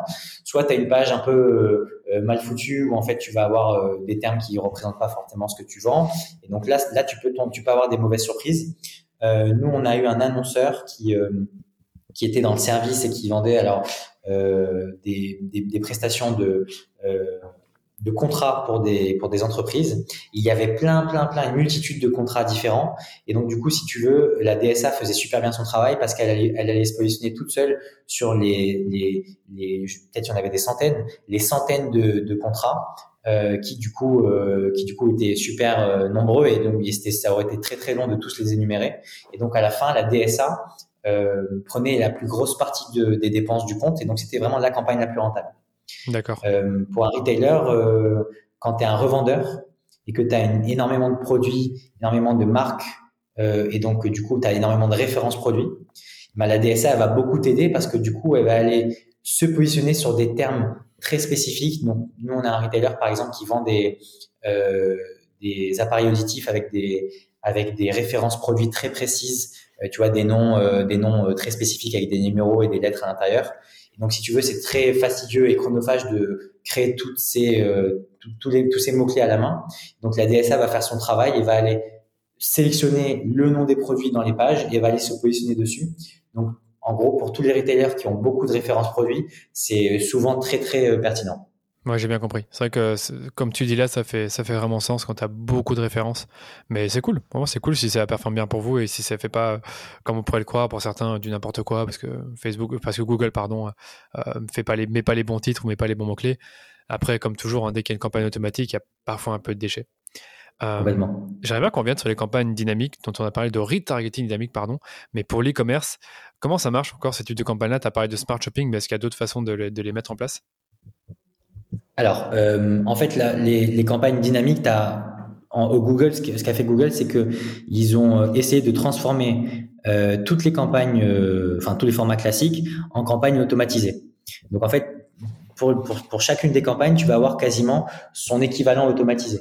Donc, shopping, on a parlé smart shopping. tu vas avoir sur le display un format de campagne qui s'appelle Smart Display. Euh, donc il y a un format de campagne automatisé. Euh, alors YouTube, ça, ça, a toujours été un petit peu automatisé, donc euh, il y a des formats d'annonces plus automatisés, mais c'est vrai que que il n'y a pas de format de campagne à proprement parler. Le format donc search, on va peut-être y revenir, mais tu as un format qui s'appelle Smart Campaign, qui est un format aussi un petit peu automatisé du search. Et on a parlé aussi de la DSA, tu vois, qui, a qui permet de, de faire de l'automatique. Euh, pour les apps, le, la Universal App Campaign, qui est le format de campagne euh, pour les apps, est lui aussi très automatisé. Donc en gros, on a l'impression que euh, tu vas avoir des formats un peu de campagne un peu historiques euh, où tu as encore un peu de levier, tu peux encore faire des, des modifications. Et puis après, tu as leur équivalent au format automatisé. Euh, et donc là, Google est plus ou moins avancé par rapport au type de levier, mais pour le pour shopping, typiquement, je trouve que la smart shopping est bien avancée. Et là, encore une fois, je pense qu'à terme, les annonceurs auront plus le choix. Alors, j'ai pas de, j'ai pas de boule de cristal, mais les, les, annonceurs auront plus le choix et devront passer uniquement par la smart shopping. Et la shopping classique n'existera plus. Ok, intéressant. Par contre, en display, si j'ai bien compris, c'est toujours manuel, mais tu as quand même du smart display. C'est deux, c'est deux formats de campagne différents. Tu as un format. Euh, alors, en fait, c'est vrai que ça, je te dis ça, mais ça a changé il y a, il y a, encore une fois, il y a trois semaines. Maintenant, ils ont mixer les deux en un seul format. Donc dans ta campagne display, euh, tu vas pouvoir choisir entre euh, donc la smart display n'existe plus, tu vas pouvoir choisir entre un ciblage automatisé donc qui est l'équivalent de l'ancien format smart display ou un ciblage euh, manuel où là tu vas choisir tes audiences donc les audiences sur le marché, les audiences similaires, les audiences par mots clés, les audiences de retargeting. et donc la smart display, si je devais faire un un parallèle, l'équivalent de la Smart Display, c'est vraiment une, une, campagne broad sur Facebook Ads. Pour moi, c'est exactement ça. C'est-à-dire que tu mets pas de ciblage et c'est Google qui va aller choisir pour toi, euh, pour toi les AB tester différents ciblages et choisir pour toi. D'accord. Et naturellement, dans ce smart display-là, tu pourrais avoir euh, du retargeting dynamique, donc des gens qui connaissent déjà ta marque, qui ont déjà consulté les produits sur ton site ou ajouté au panier, mais pas Exactement. Mais est-ce que dans, je suppose que c'est le cas, mais dans Google, est-ce que tu peux exclure tes clients ou les gens qui justement ont, une interaction avec ton site? Parce que quand tu fais du dynamic broad ads sur Facebook, tu peux dire exclue-moi euh, tous les visiteurs de mon site, mes acheteurs, je veux juste que tu me trouves des, des nouveaux clients. Est-ce que c'est le cas aussi sur Google ou alors tu n'as pas ce contrôle-là? Alors, tu as, ce contrôle-là. Je trouve que c'est mieux fait dans Facebook Ads parce que euh, je trouve ça plus intuitif dans Facebook Ads et les, audiences parfois sont, sont pré-créées euh, si, si tu passes par un, par un CMS un peu connu. Enfin, je trouve en tout cas que c'est mieux fait sur Facebook Ads. Et donc, sur Google Ads, tu peux aussi le faire. Et, euh, et ce que ce qu'il faut que tu fasses, c'est simplement que tu crées les audiences que tu veux exclure. Donc, typiquement, les audiences de, des gens qui ont visité ton site, les audiences des gens qui ont ajouté au panier. ça peut être des clients. Donc pour les clients, tu as deux manières de le faire, comme sur Facebook. Soit tu peux passer par le, tracking de conversion et donc tu dis à Google, euh, je crée une audience de tous les gens qui ont converti. Soit tu peux importer une liste de clients, euh, donc par exemple avec des emails et des numéros de téléphone. Et donc là, ben, Google va aller euh, créer une audience à partir de cette liste d'emails et de cette liste de numéros de téléphone. Et donc une fois que tes audiences sont créées, À ce moment-là, dans tes campagnes, tu peux les exclure euh, et tu peux d'ailleurs le faire aussi bien en display que sur le search, que sur YouTube. Donc toutes les les euh, types de campagnes sont éligibles à des exclusions comme ça euh, de des personnes qui ont ajouté au panier, qui ont visité le site web ou qui ont acheté par exemple. Donc ça ça ça as la main dessus et, et il faut juste créer les audiences au préalable. D'accord. Ouais, c'est comme dans Facebook. Mais c'est vrai que Facebook, euh, il y a dans les Dynamic Broad Ads, tu dois même pas les créer, tu, tu, tu, coches juste une option. Je pense que c'est de ça dont tu voulais parler. Et en fait, ça le fait à ta place, donc c'est super cool. Ça marche. Bon, j'ai une petite dernière question de poser sur Google. Enfin, c'est plutôt pour YouTube dans ce cas-là. Mais euh, tu parlais de YouTube hein, un peu, avec un peu de mesure. Tu disais, voilà, ça dépend un peu de, de ce qu'on a comme format, comme vidéo. Euh, mais finalement, pour vos clients, comment vous l'utilisez pour les, les campagnes à la performance? Donc vraiment le YouTube Ads pur et dur. Donc c'est vrai que YouTube historiquement, ça a toujours été un, levier qui euh, a été un levier de, notoriété. Voilà. Et donc du coup, euh, qui dit notoriété dit que ben il n'y a pas forcément de, euh, de de performance, de ROI, de conversion. Et donc du coup, des fois c'est compliqué à justifier. C'est un investissement qui est compliqué à justifier. Et du coup, Google a de plus en plus travaillé là-dessus et a créé des formats dédiés à la performance qui du coup dont l'objectif est de générer des conversions, des leads, des ventes. Euh, je pense que Jérémy a dû t'en parler euh, lorsqu'il est passé euh, chez toi, mais donc tu as différents formats, notamment euh, TrueView for Action, qui est le fameux format chez Google qui te permet de, de, de, générer non pas uniquement des impressions et, et des clics, mais aussi des conversions. et donc c'est un format qui va être, tu vois, un peu plus un peu plus axé sur la conversion. donc par exemple, tu as un format où tu vas pouvoir à la fin de la vidéo afficher un petit formulaire donc, si tu as besoin de générer des leads, et donc la personne va euh, va remplir le formulaire euh, euh, qui s'y trouve, et derrière toi, ça va générer un lead. ça avant, ça n'existait pas. Donc, c'est un format d'annonce, tu vois, où tu vas pouvoir mélanger notoriété vidéo et donc grâce au contenu que tu vas apporter dans les campagnes et puis un peu de performance puisque à la fin tu vas demander à l'internaute de générer une action donc en l'occurrence de remplir un formulaire donc ça c'est un format qui peut fonctionner mais attention je trouve que ça dépend euh, quand même du business, euh, encore une fois, et du contenu vidéo. Euh, quand je parle du contenu vidéo, je parle notamment de la, la, longueur de la vidéo, je parle notamment de ce qu'on y trouve, est-ce qu'on voit bien, est-ce que le produit est bien mis en avant, est-ce qu'il y a une tu sais une preuve sociale donc avec notamment je sais pas des avis clients un nombre un nombre de, de, clients qui sont déjà convaincus est-ce qu'il y a euh, des, euh, je sais pas, une euh, le prix qui est affiché, un call to action. Donc le, la manière dont la vidéo est construite va quand même avoir un gros impact sur euh, la, le, nombre de conversions que tu vas générer, même si tu es sur un format YouTube qui a été créé pour ça, a été créé pour générer des conversions, il va quand même dépendre de la, de la qualité du contenu que tu vas, que tu vas intégrer. Clairement. Donc j'ai l'impression qu'en effet sur YouTube, c'est comme dans Facebook finalement, c'est plus tu as un contenu de meilleure qualité, plus tu génères des clics et plus tu génères de la conversion. Après, c'est que là, on est très focus sur le média et les optimisations. Donc, je suppose qu'il y a quand même des choses à savoir dans YouTube avec les audiences, les mots-clés, le, type de campagne que tu mets. Donc, le True View par Action me paraît vraiment pas mal parce que c'est une sorte de campagne à la conversion dans Facebook, si je dis pas de bêtises. C'est un peu la. Oui, Ok. Et euh, t'as pas parlé du pré-roll, par contre, le pré-roll, c'est encore, c'est juste un format, c'est pas vraiment une optimisation, ça. C'est un format. Alors, le, en fait, le pré, tu peux faire du True View for Action en, en pré-roll. Donc, en fait, le, le pré-roll, c'est euh, le fait d'avoir une publicité qui s'affiche avant euh, la vidéo. voilà. tu peux faire du pré-roll skippable ou non skippable. Donc ça, c'est encore, c'est encore autre chose. Donc, la majorité des annonceurs en général font du, font du, font du skippable. Ok. Euh, parce que c'est plus simple. Euh, mais donc du coup, c'est euh, tu peux faire du pré-roll à la fois en, en, en format True View for Action, enfin en format euh, génération de conversion, et du pré-roll où, c'est plutôt de la notoriété que tu veux, et donc il n'y a pas forcément à la fin de call to action ni rien. donc le c'est le pré-roll, c'est vraiment le format qui est le plus commun sur YouTube, c'est le format que tout le monde utilise. après, tu as d'autres formats, tu as des formats euh, masthead, où là c'est vraiment particulier, c'est c'est pour des très gros annonceurs qui veulent avoir des, des un gros volume d'impression. Euh, tu as des formats bumper où là c'est des formats beaucoup plus courts euh, de 6 secondes euh, qui sont euh, qui sont en général faits pour du retargeting. tu vas avoir des annonces discovery où là pour le coup ça peut être à d'autres endroits de YouTube et c'est pas forcément avant la vidéo. Oui. sur le côté par exemple. Voilà sur le côté. Ouais, ouais ok. Euh, et donc, donc en, gros, le, je pense que Google tend à, à rendre tout leur format d'annonce un peu à la performance, tu vois, avec des call to action, avec euh, euh, la possibilité de voir le produit, avec la possibilité de remplir un formulaire, parce qu'ils savent très bien que c'est ça que les annonceurs vont regarder, c'est les conversions.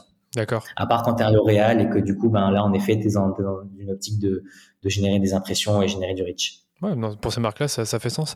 Mais c'est vrai que le bumper, moi j'aime beaucoup ce format-là de 6 secondes, super court, super catchy. C'est parce que justement Jérémy m'en a parlé, mais il avait bien vendu à l'époque.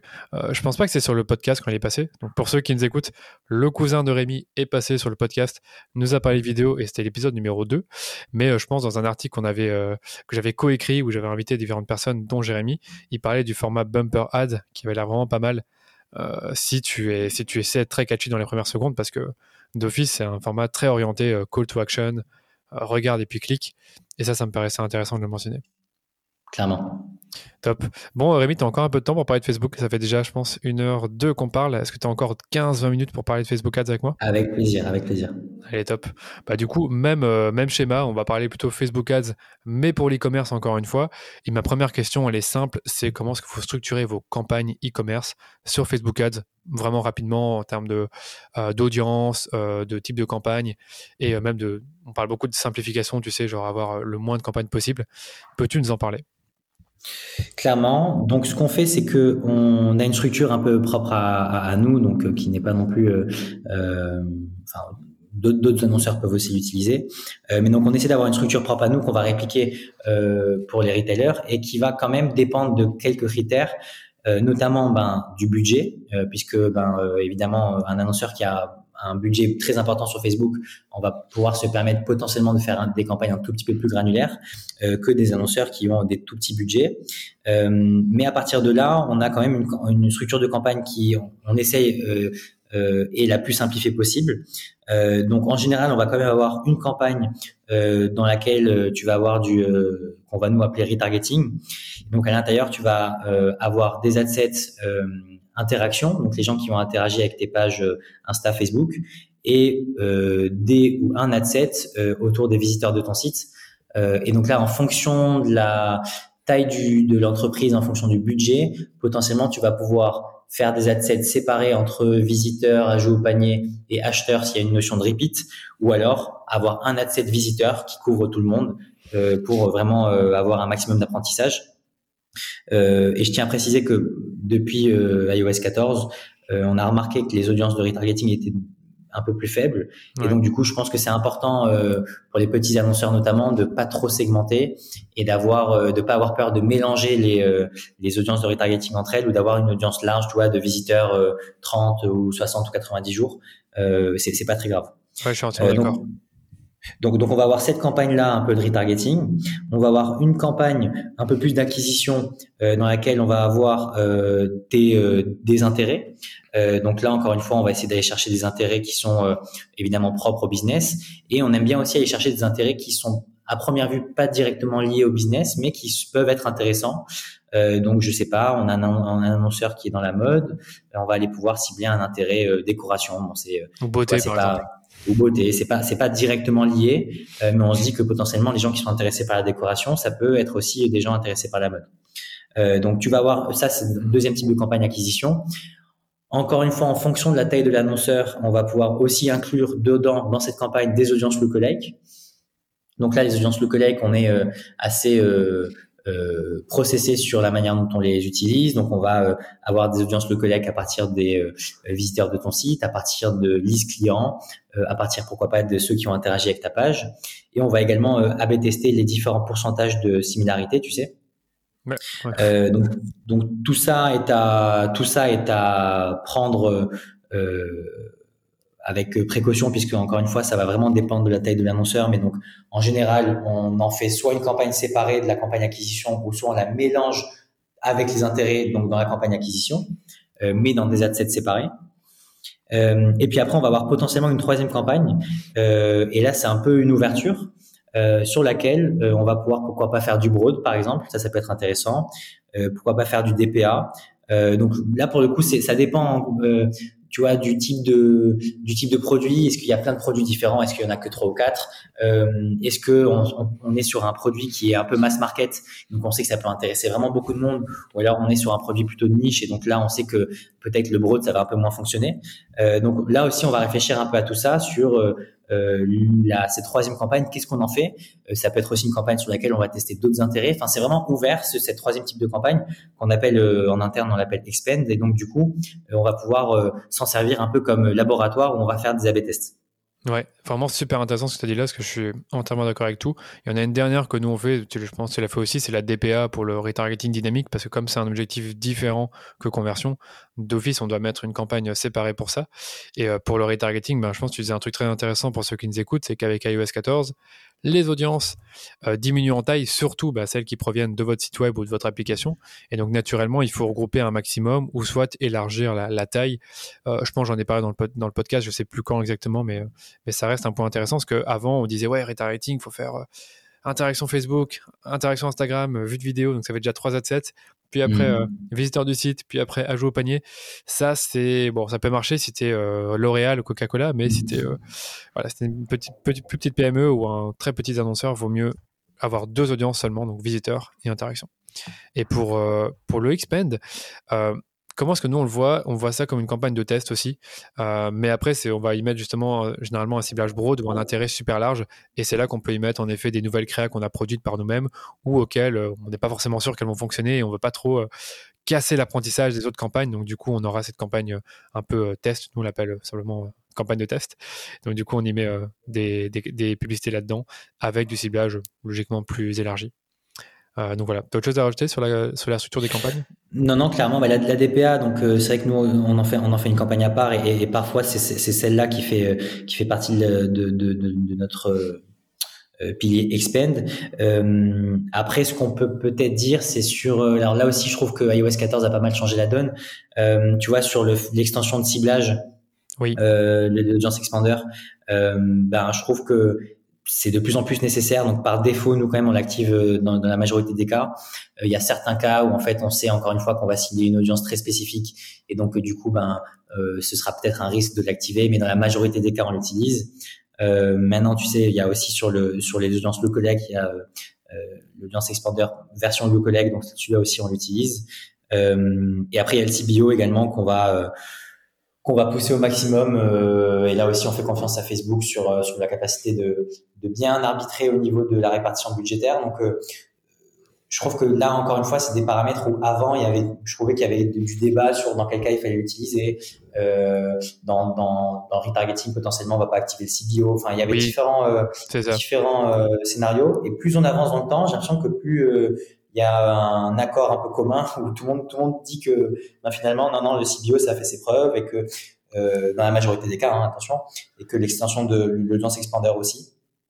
Euh, donc, on est plutôt partisan de, de ça.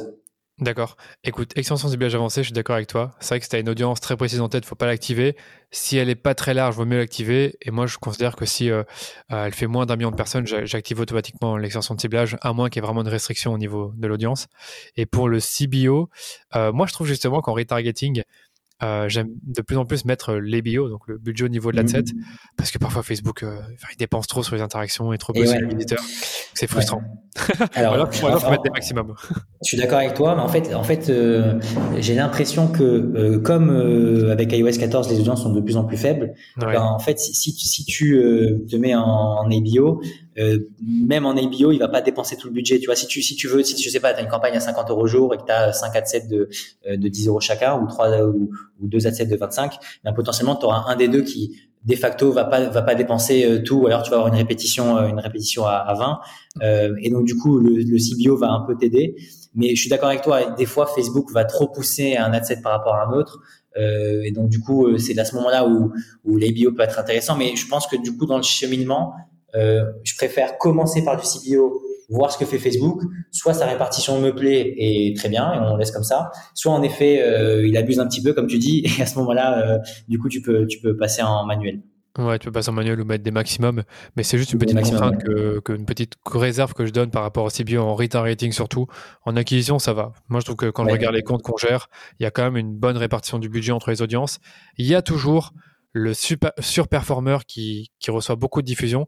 Mais si on est malin, on met des minimums de dépenses aux nouvelles audiences qui, qu'on lance, même si c'est de plus en plus rare, ou que l'on veut pousser un peu. Mais bon, ça c'est un autre débat.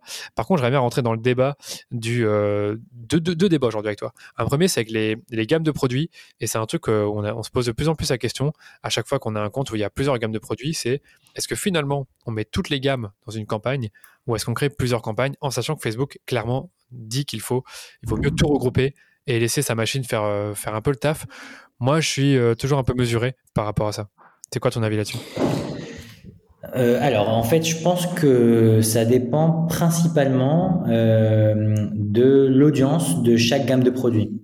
En fait, si ta gamme de produits, si tu as deux, trois gammes de produits qui sont assez complémentaires ou alors euh, qui ciblent vraiment la même audience, je vois pas de restriction particulière d'en faire, de, de toutes les regrouper. Par contre, si euh, tu as des gammes de produits, euh, typiquement tu vends euh, des vêtements pour femmes, des vêtements pour hommes, bon bah là potentiellement tu vas pouvoir en faire des campagnes séparées. on le fait, on le fait, on a, on a des, des, retailers qui vendent des, des chaussures hommes et femmes. C'est voilà, pour hommes et pour femmes. Voilà, donc là pour le coup on sépare. Donc, donc en fait ça c'est un premier point, c'est est-ce que ton audience est la même?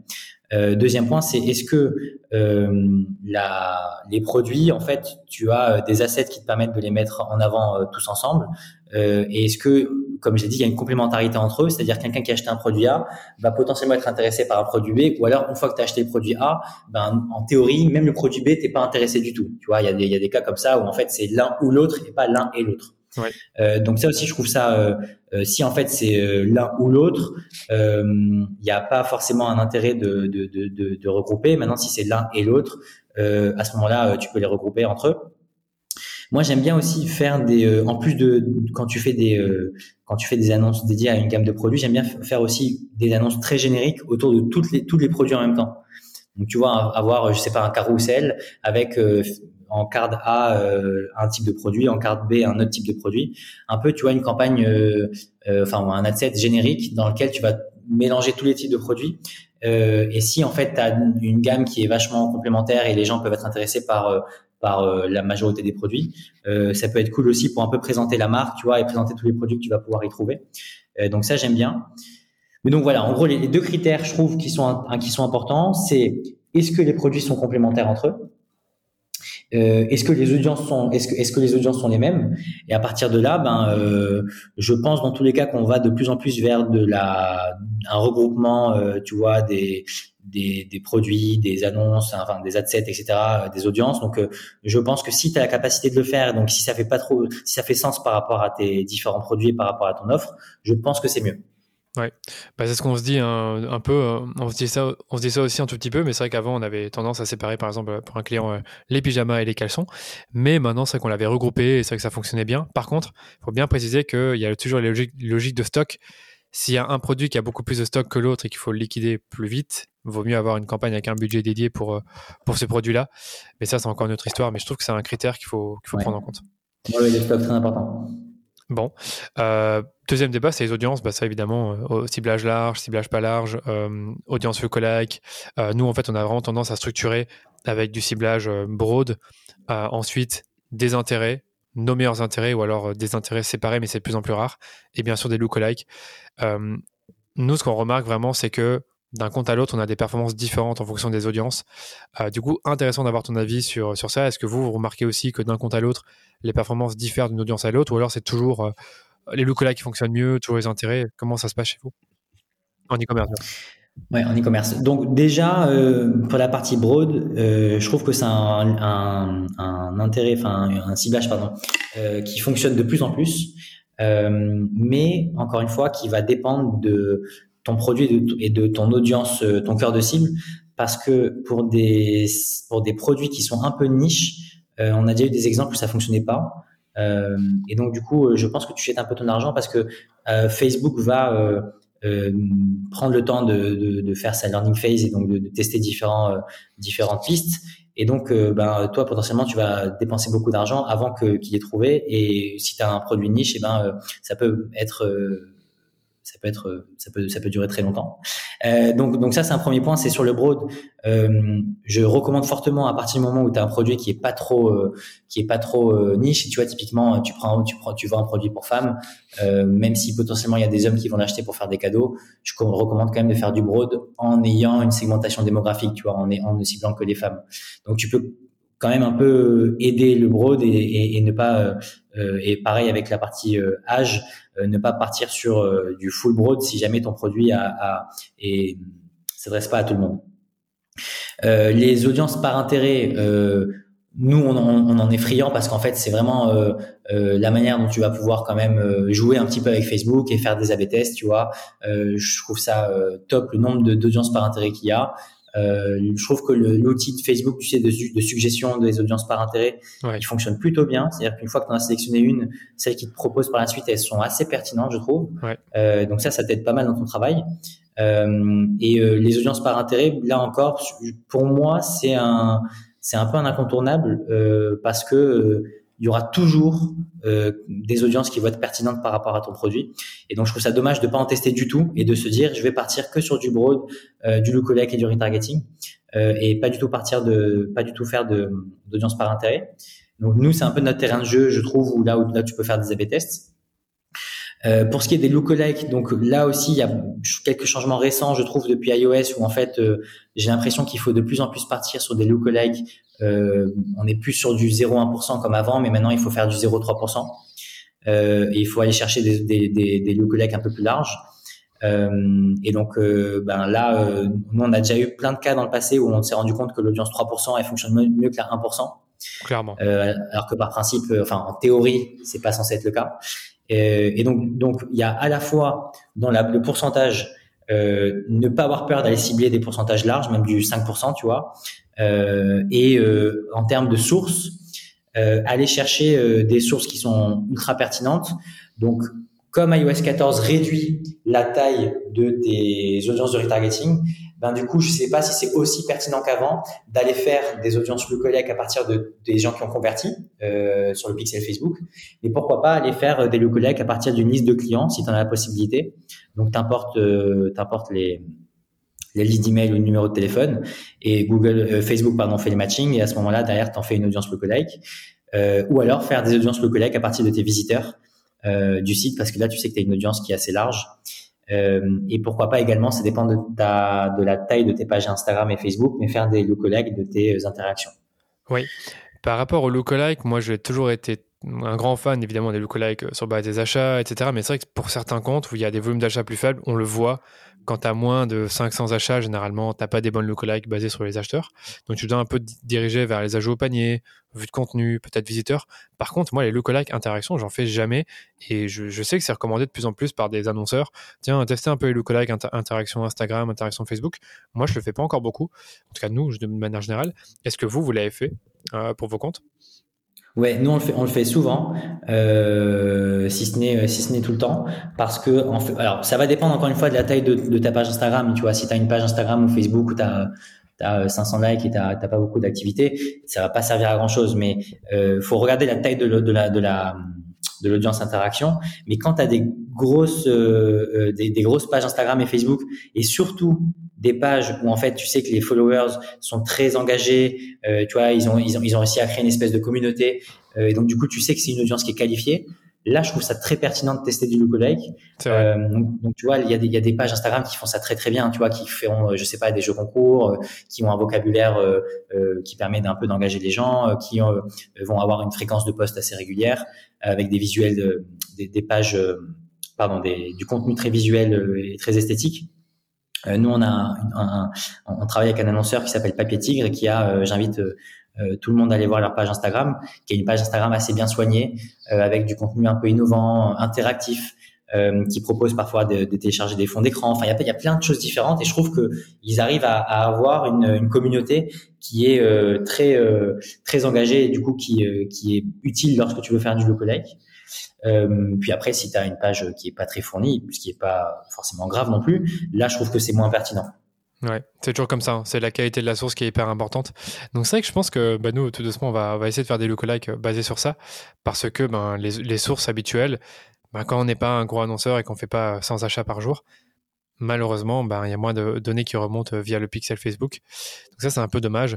Et justement, parce qu'on parle d'iOS 14, est-ce que vous, vous avez euh, constaté d'autres manquements, d'autres problèmes euh, qui sont apparus avec iOS 14 On le sait, hein, le, tracking est moins efficace, les audiences de retargeting sont plus, sont plus petites. Est-ce qu'il y a d'autres choses qui vous ont posé problème et qui vous ont justement donné l'opportunité de vous adapter en tant qu'agence? Euh, donc déjà, bon, le, tracking euh, qui n'est plus efficace, c'est comme ça. Alors je trouve que c'est beaucoup mieux là depuis euh, quelques semaines, mais au début j'ai trouvé ça vraiment problématique. franchement, c'était un peu le bazar et, j'ai trouvé que Facebook, même s'ils avaient des communications officielles, nous on était en contact avec eux aussi à côté il n'y avait pas forcément de les solutions qu'ils ont proposées elles étaient un peu euh, partielles et euh, il y avait quoi qu'il arrive de la perte de données. Alors bon je sais que c'est pas forcément de leur faute mais euh, voilà. En tout cas j'ai trouvé que c'était un, un, vrai problème au début cette question de tracking euh, et donc nous, on, s'est adapté en, en, ayant une analyse un peu plus complète, notamment sur, sur d'autres plateformes. Donc tu vois, avec euh, Analytics, essayer de compléter la lecture euh, que tu peux avoir sur Facebook avec Analytics. Euh, essayer de mettre en place évidemment tout ce que Facebook a recommandé, la vérification du domaine, les huit événements, etc. Donc voilà, ça, ça, ça a été, je pense, un, un problème assez important pour tout le monde. Euh, moi, j'ai un point dont j'entends pas trop parler et je trouve que c'est c'est assez problématique aussi. C'est, tu sais, la disparition de la de certains euh, insights, notamment euh, la segmentation par euh, par par placement, euh, la segmentation par par par, par pays. Enfin, t'as as plein de segmentations que auxquelles auxquelles t'as plus accès. Euh, et ça, je trouve ça problématique quand tu veux faire une analyse, quand tu sais pas si story c'est mieux que euh, tu as plus de conversions en story qu'en qu'en feed, et ben tu as envie de faire une analyse et tu plus accès à la donnée. Et ça, je trouve ça incroyable. C'est horrible. C'est horrible. Bah, moi, enfin, je pense qu'on a tous compris pourquoi. C'est parce qu'en fait, comme ils modélisent les données, ils peuvent pas modéliser et dire voilà, cette, cet achat-là, il vient de Facebook, Instagram. Donc du coup, je sais pas quand ça va revenir. La rumeur dit que euh, ça va revenir pour le contenu créatif, contenu créatif dynamique, mais moi je l'ai pas encore vu sur mes comptes, en tout cas pas sur euh, quelques comptes que j'ai analysés tout à l'heure par curiosité. Euh, mais c'est vrai que c'est un gros problème. Ouais. On l'a pas vu non plus, et, ça, je trouve que les gens en parlent pas assez. Enfin, en tout cas, beaucoup de gens parlent du tracking et du manque de conversion, etc., mais, mais moins de cette partie analyse. Ouais. Et un dernier point qui du coup a été résolu il y a, il y a pas longtemps. en tout cas, je sais pas si c'est tous les sur tous les comptes, mais c'était, tu sais, l'impossibilité la, la, de faire des changements euh, sur l'ordre des conversions et sur les huit conversions que tu avais choisies. Euh, et, et, ça mettait en pause ton compte pendant 72 heures si jamais tu faisais un changement. Euh, et là, on a eu des comptes sur lesquels il n'y a, a, plus besoin, euh, il n'y a plus ces 72 heures de pause. Euh, donc ça change la vie parce qu'en fait on était bloqué sur un sur des événements qui en fait euh, initialement avaient, avaient pas été bien choisis ou alors tu vois il y a des nouvelles conversions qu'on a créées depuis et on peut pas les intégrer donc on n'allait pas prendre le risque de mettre en, en pause le compte trois jours euh, juste pour changer une conversion et maintenant il semblerait que ce soit plus simple et qu'on puisse donc ça c'est vraiment un bon point mais il y a quand même toujours tu sais les adsets lorsqu'un adset est paramétré sur une conversion tu peux pas changer cette conversion et si tu veux le changer, tu es obligé de dupliquer l'adset. Donc tu repars de zéro, tu plus de données. Donc tout ça, c'est quand même, euh, je trouve qu'on a, on va vers du mieux, mais que euh, il y a encore de la, il y a encore des, des marges de progression de la part de Facebook. Honnêtement, je pense qu'à long terme, il y aura pas de souci et qu'ils vont, ils vont trouver des solutions et que, à, mon avis, euh, on va revenir à un niveau normal, enfin, à, à, un accès à des fonctionnalités un peu normales euh, sous peu. Mais en tout cas, je trouve qu'aujourd'hui, il y, a, il y a un peu de problèmes euh, qui nous empêchent de faire notre travail à 100%. Ouais, bon, franchement, on a exactement les mêmes problèmes. Hein. cette histoire de d'ordre des événements qu'on pouvait plus modifier. Là, comme tu dis, a priori, ça revient sur certains comptes, mais il faut être prudent. Il faut bien lire les messages que mes. Ouais. Ça dépend, des, ça dépend des comptes. Ils, te mettent en pause. En fait, maintenant, il y a, des fois, ils mettent plus en pause le compte, mais ils te mettent en pause des annonces. J'ai vu. Euh, donc en fait, ils, te disent, euh, ils te disent, il y a tant d'annonces qui vont être euh, mises en pause si jamais euh, vous faites ce changement. Donc c'est un peu mieux parce que c'est pas tout le compte qui est mis en pause, mais euh, voilà, si ça concerne beaucoup d'annonces, ça peut être problématique. Ouais, ouais, c'est encore un peu instable. Donc moi, je, je conseille de pas le modifier trop vite, euh, à moins d'être vraiment sûr qu'il n'y aura pas trop de soucis, mais personne ne l'est vraiment. Et par rapport à un autre truc dont tu parlais, maintenant ça me, ça me sort de, de, de la tête, c'était euh, donc les répartitions. Oui, moi il y a un autre truc que j'allais dire, c'est que oui, pendant quelques semaines, juin surtout et début juillet, ben, les datas ça remontait plus très bien. Et là, je pense que ça remonte un peu mieux parce que de Facebook l'a pas dit de manière officielle, mais la modélisation se fait sur base d'une fenêtre d'attribution de 7 jours clic. Donc ça, il paraît que c'est évidemment intéressant pour certains annonceurs. Et on le sait que l'attribution, ça, amène beaucoup de conversions qui ne seraient pas forcément là euh, bah, si Facebook n'avait pas ce modèle-là. Donc euh, je ne sais pas si vous, si vous êtes au courant de ça. Euh, c'est un petit détail que je te dis, mais, mais il paraît. Oui, non, non, mais déjà, déjà, le changement d'attribution de 28 jours à 7 jours, euh, je pense que je sais pas si c'était en anticipation d'iOS 14, mais euh, c'était un gros changement. C'est chiant. Euh, voilà. Et puis maintenant, euh, le fait d'intégrer le, les un jour post vue. Enfin, non, enfin, en tout cas, ces sujets d'attribution, on les suit, mais je trouve qu'il y a tellement de il y a un peu trop de bruit, je trouve, autour de autour de, de Facebook et des chiffres qu'on peut voir. Et donc, euh, avoir une lecture aussi claire qu'avant, c'est compliqué. Et donc, du coup, c'est pour ça que je pense qu'il faut de un euh, ne plus regarder forcément à la conversion près, mais regarder un peu les tendances et ce qui fonctionne le mieux, tu vois, mais ne pas regarder à la conversion. Euh, deuxièmement, avec cette notion d'attribution, ne pas forcément regarder les, les, les, résultats au jour le jour, mais avoir un peu plus de recul. Euh, et puis après, si tu peux compléter l'analyse avec euh, une plateforme indépendante type Analytics, alors du coup, tu n'auras pas le post vue. Euh, et en plus, c'est du, last click, mais mais bon, ça te permet quand même de compléter le, le travail, de, en fait, de compléter plutôt ton interprétation. Mais tu n'auras jamais, je pense, euh, un moyen de savoir exactement que telle annonce t'a généré euh, trois conversions hier, deux conversions euh, aujourd'hui. Enfin, ça, ça, devient de plus en plus compliqué, j'ai l'impression. C'est plus possible. Il faut vraiment regarder ça, comme tu dis, de manière plus sur une période plus large, donc 7 jours, 10 jours, et surtout, ouais, compléter le travail avec Analytics, c'est un truc que bah, maintenant on est obligé de faire pour tous les clients qu'on a, c'est mettre des UTM sur toutes les campagnes, voilà. chose que les annonceurs Facebook faisaient pas toujours beaucoup. Hein, je sais pourquoi, parce que comme c'est des, des, modèles différents, bah, comme tu l'as dit, last click, Analytics, first click sur Facebook avec des fenêtres d'attribution très intéressantes. Surtout il y a bah, il, y a, il y a un an. Euh, maintenant, on est obligé de le faire. Et d'ailleurs, j'allais dire, euh, euh, avant, je trouve que les résultats sur Facebook étaient surévalués. C'est-à-dire qu'il y en avait trop par rapport à la, vraiment ce que Facebook a apporté. Oui. Selon moi, maintenant, c'est un peu plus euh, l'équilibre. Par, Parfois, c'est sous-évalué, parfois, c'est la vérité. Mais du coup, moi, je dis, je, enfin, on dit à nos clients, attention, les chiffres de Facebook, c'est à prendre avec des pincettes. C'est peut-être plus, mais il y a des chances que ce soit, enfin, ce soit plus, plus ou moins ce que vous voyez ça. là, voire un peu plus. Ok. Écoute Rémi, merci beaucoup pour ton temps. C'était super, super technique. J'ai dû bien me concentrer, mais j'ai encore trois petites questions très rapides de fin à te poser et qui va sûrement intéresser nos auditeurs qui nous écoutent encore jusqu'à maintenant. C'est est-ce que toi, tu as un livre, un podcast ou une chaîne YouTube que tu recommanderais à nos auditeurs? Alors, je recommande un, une chaîne YouTube qui n'a rien à voir avec ce dont on a parlé, mais je, je, je, je la trouve super. Euh, c'est la chaîne euh, de Arte qui s'appelle 28 minutes et qui en fait euh, reprend une émission que tu vas voir sur Arte et qui va traiter de plein de sujets différents, euh, donc euh, notamment de géopolitique. Et euh, pour ceux qui sont intéressés par ce sujet, je la trouve top. Okay. Euh, et, et, et, voilà, donc je trouve que ça fait un, un peu d'ouverture par rapport à, à, une heure et demie dont on vient de parler sur sur le marketing digital. Bah t'as raison, franchement t'as raison, il n'y a pas de souci, moi j'irai consulter ça de mon côté. Top. Euh, au niveau des outils, comme toujours je pose la question de, tes outils favoris, en tout cas dans ton cas, bah, c'est quoi les, trois outils on va dire qui sont vraiment importants dans, dans votre vie d'agence ou même pour gérer les campagnes de vos clients? Est-ce que tu en as quelques-uns à nous suggérer pour ceux qui nous écoutent? L'outil numéro un, alors je sais pas si on peut considérer que c'est un outil, mais évidemment les plateformes publicitaires, c'est là où on passe le plus de notre temps. Euh, après, en termes d'outils pour compléter ce travail-là, on va avoir euh, Data Studio, on utilise pas mal en, pour du reporting. Ouais, il est top. Ça, ça nous aide bien. Euh, pour euh, Google, on va utiliser SEMrush euh, pour euh, faire euh, des analyses de marché, des analyses de, de, de, données sur, sur différents mots-clés, différentes sémantiques. Pour Facebook, on va beaucoup utiliser la bibliothèque partagée. Publicitaire, oui. Je pense que c'est ça, ouais. tu veux dire? Okay. Oui, exactement. Okay. Euh, on, où, on, va voir un peu ce que font les concurrents et ce que font telle ou telle marque en ads. Euh, et puis après, en termes de productivité, on va terminer par Slack, euh, qu'on utilise franchement énormément, euh, qui nous permet de d'échanger avec tous nos clients. Donc euh, c'est quand même bien fait, je trouve, et voilà, on aime bien. Ah, c'est intéressant parce que nous aussi on utilise Slack pour les échanges avec nos clients, mais je connais certaines agences qui ne l'utilisent pas forcément parce que bah, ils veulent limiter les communications et, et ah éviter oui. d'avoir euh, trop de chat. Mais je vois qu'on a un peu le même fonctionnement, donc c'est cool. Ça, c'est les agences qui ont peur de, de ouais. d'être contactées par les qui sont qui sont non. pas euh, disponibles pour leurs clients. Non, mais franchement, franchement, ça va. Honnêtement, on n'est pas trop harcelé de notre côté, ça va. et c'est, c'est même nous qui relançons les clients sur Slack, donc voilà. Voilà. Bon, bah écoute, dernière question, où est-ce qu'on peut te retrouver et éventuellement travailler avec toi? Eh ben écoute, du coup, euh, ben, vous pouvez nous retrouver sur sur notre site internet datashake.fr. Euh, on fait des audits gratuits de comptes euh, Google Ads et Facebook Ads. Donc, s'il y a besoin de justement de, de, de, poser notre regard sur sur ce que vous faites actuellement, on peut vous faire des recommandations et tout ça gratuitement.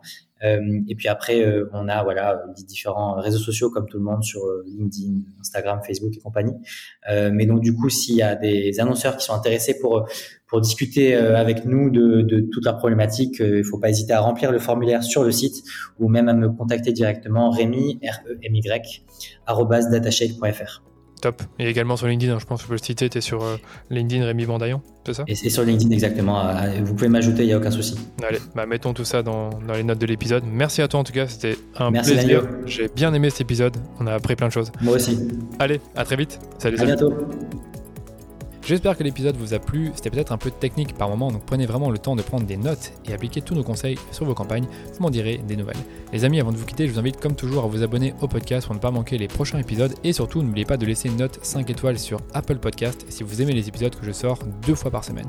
Ça vous prend juste deux minutes et ça nous permet de faire connaître le podcast à beaucoup plus de monde. Allez, je vous dis à jeudi pour un nouvel épisode du rendez-vous marketing.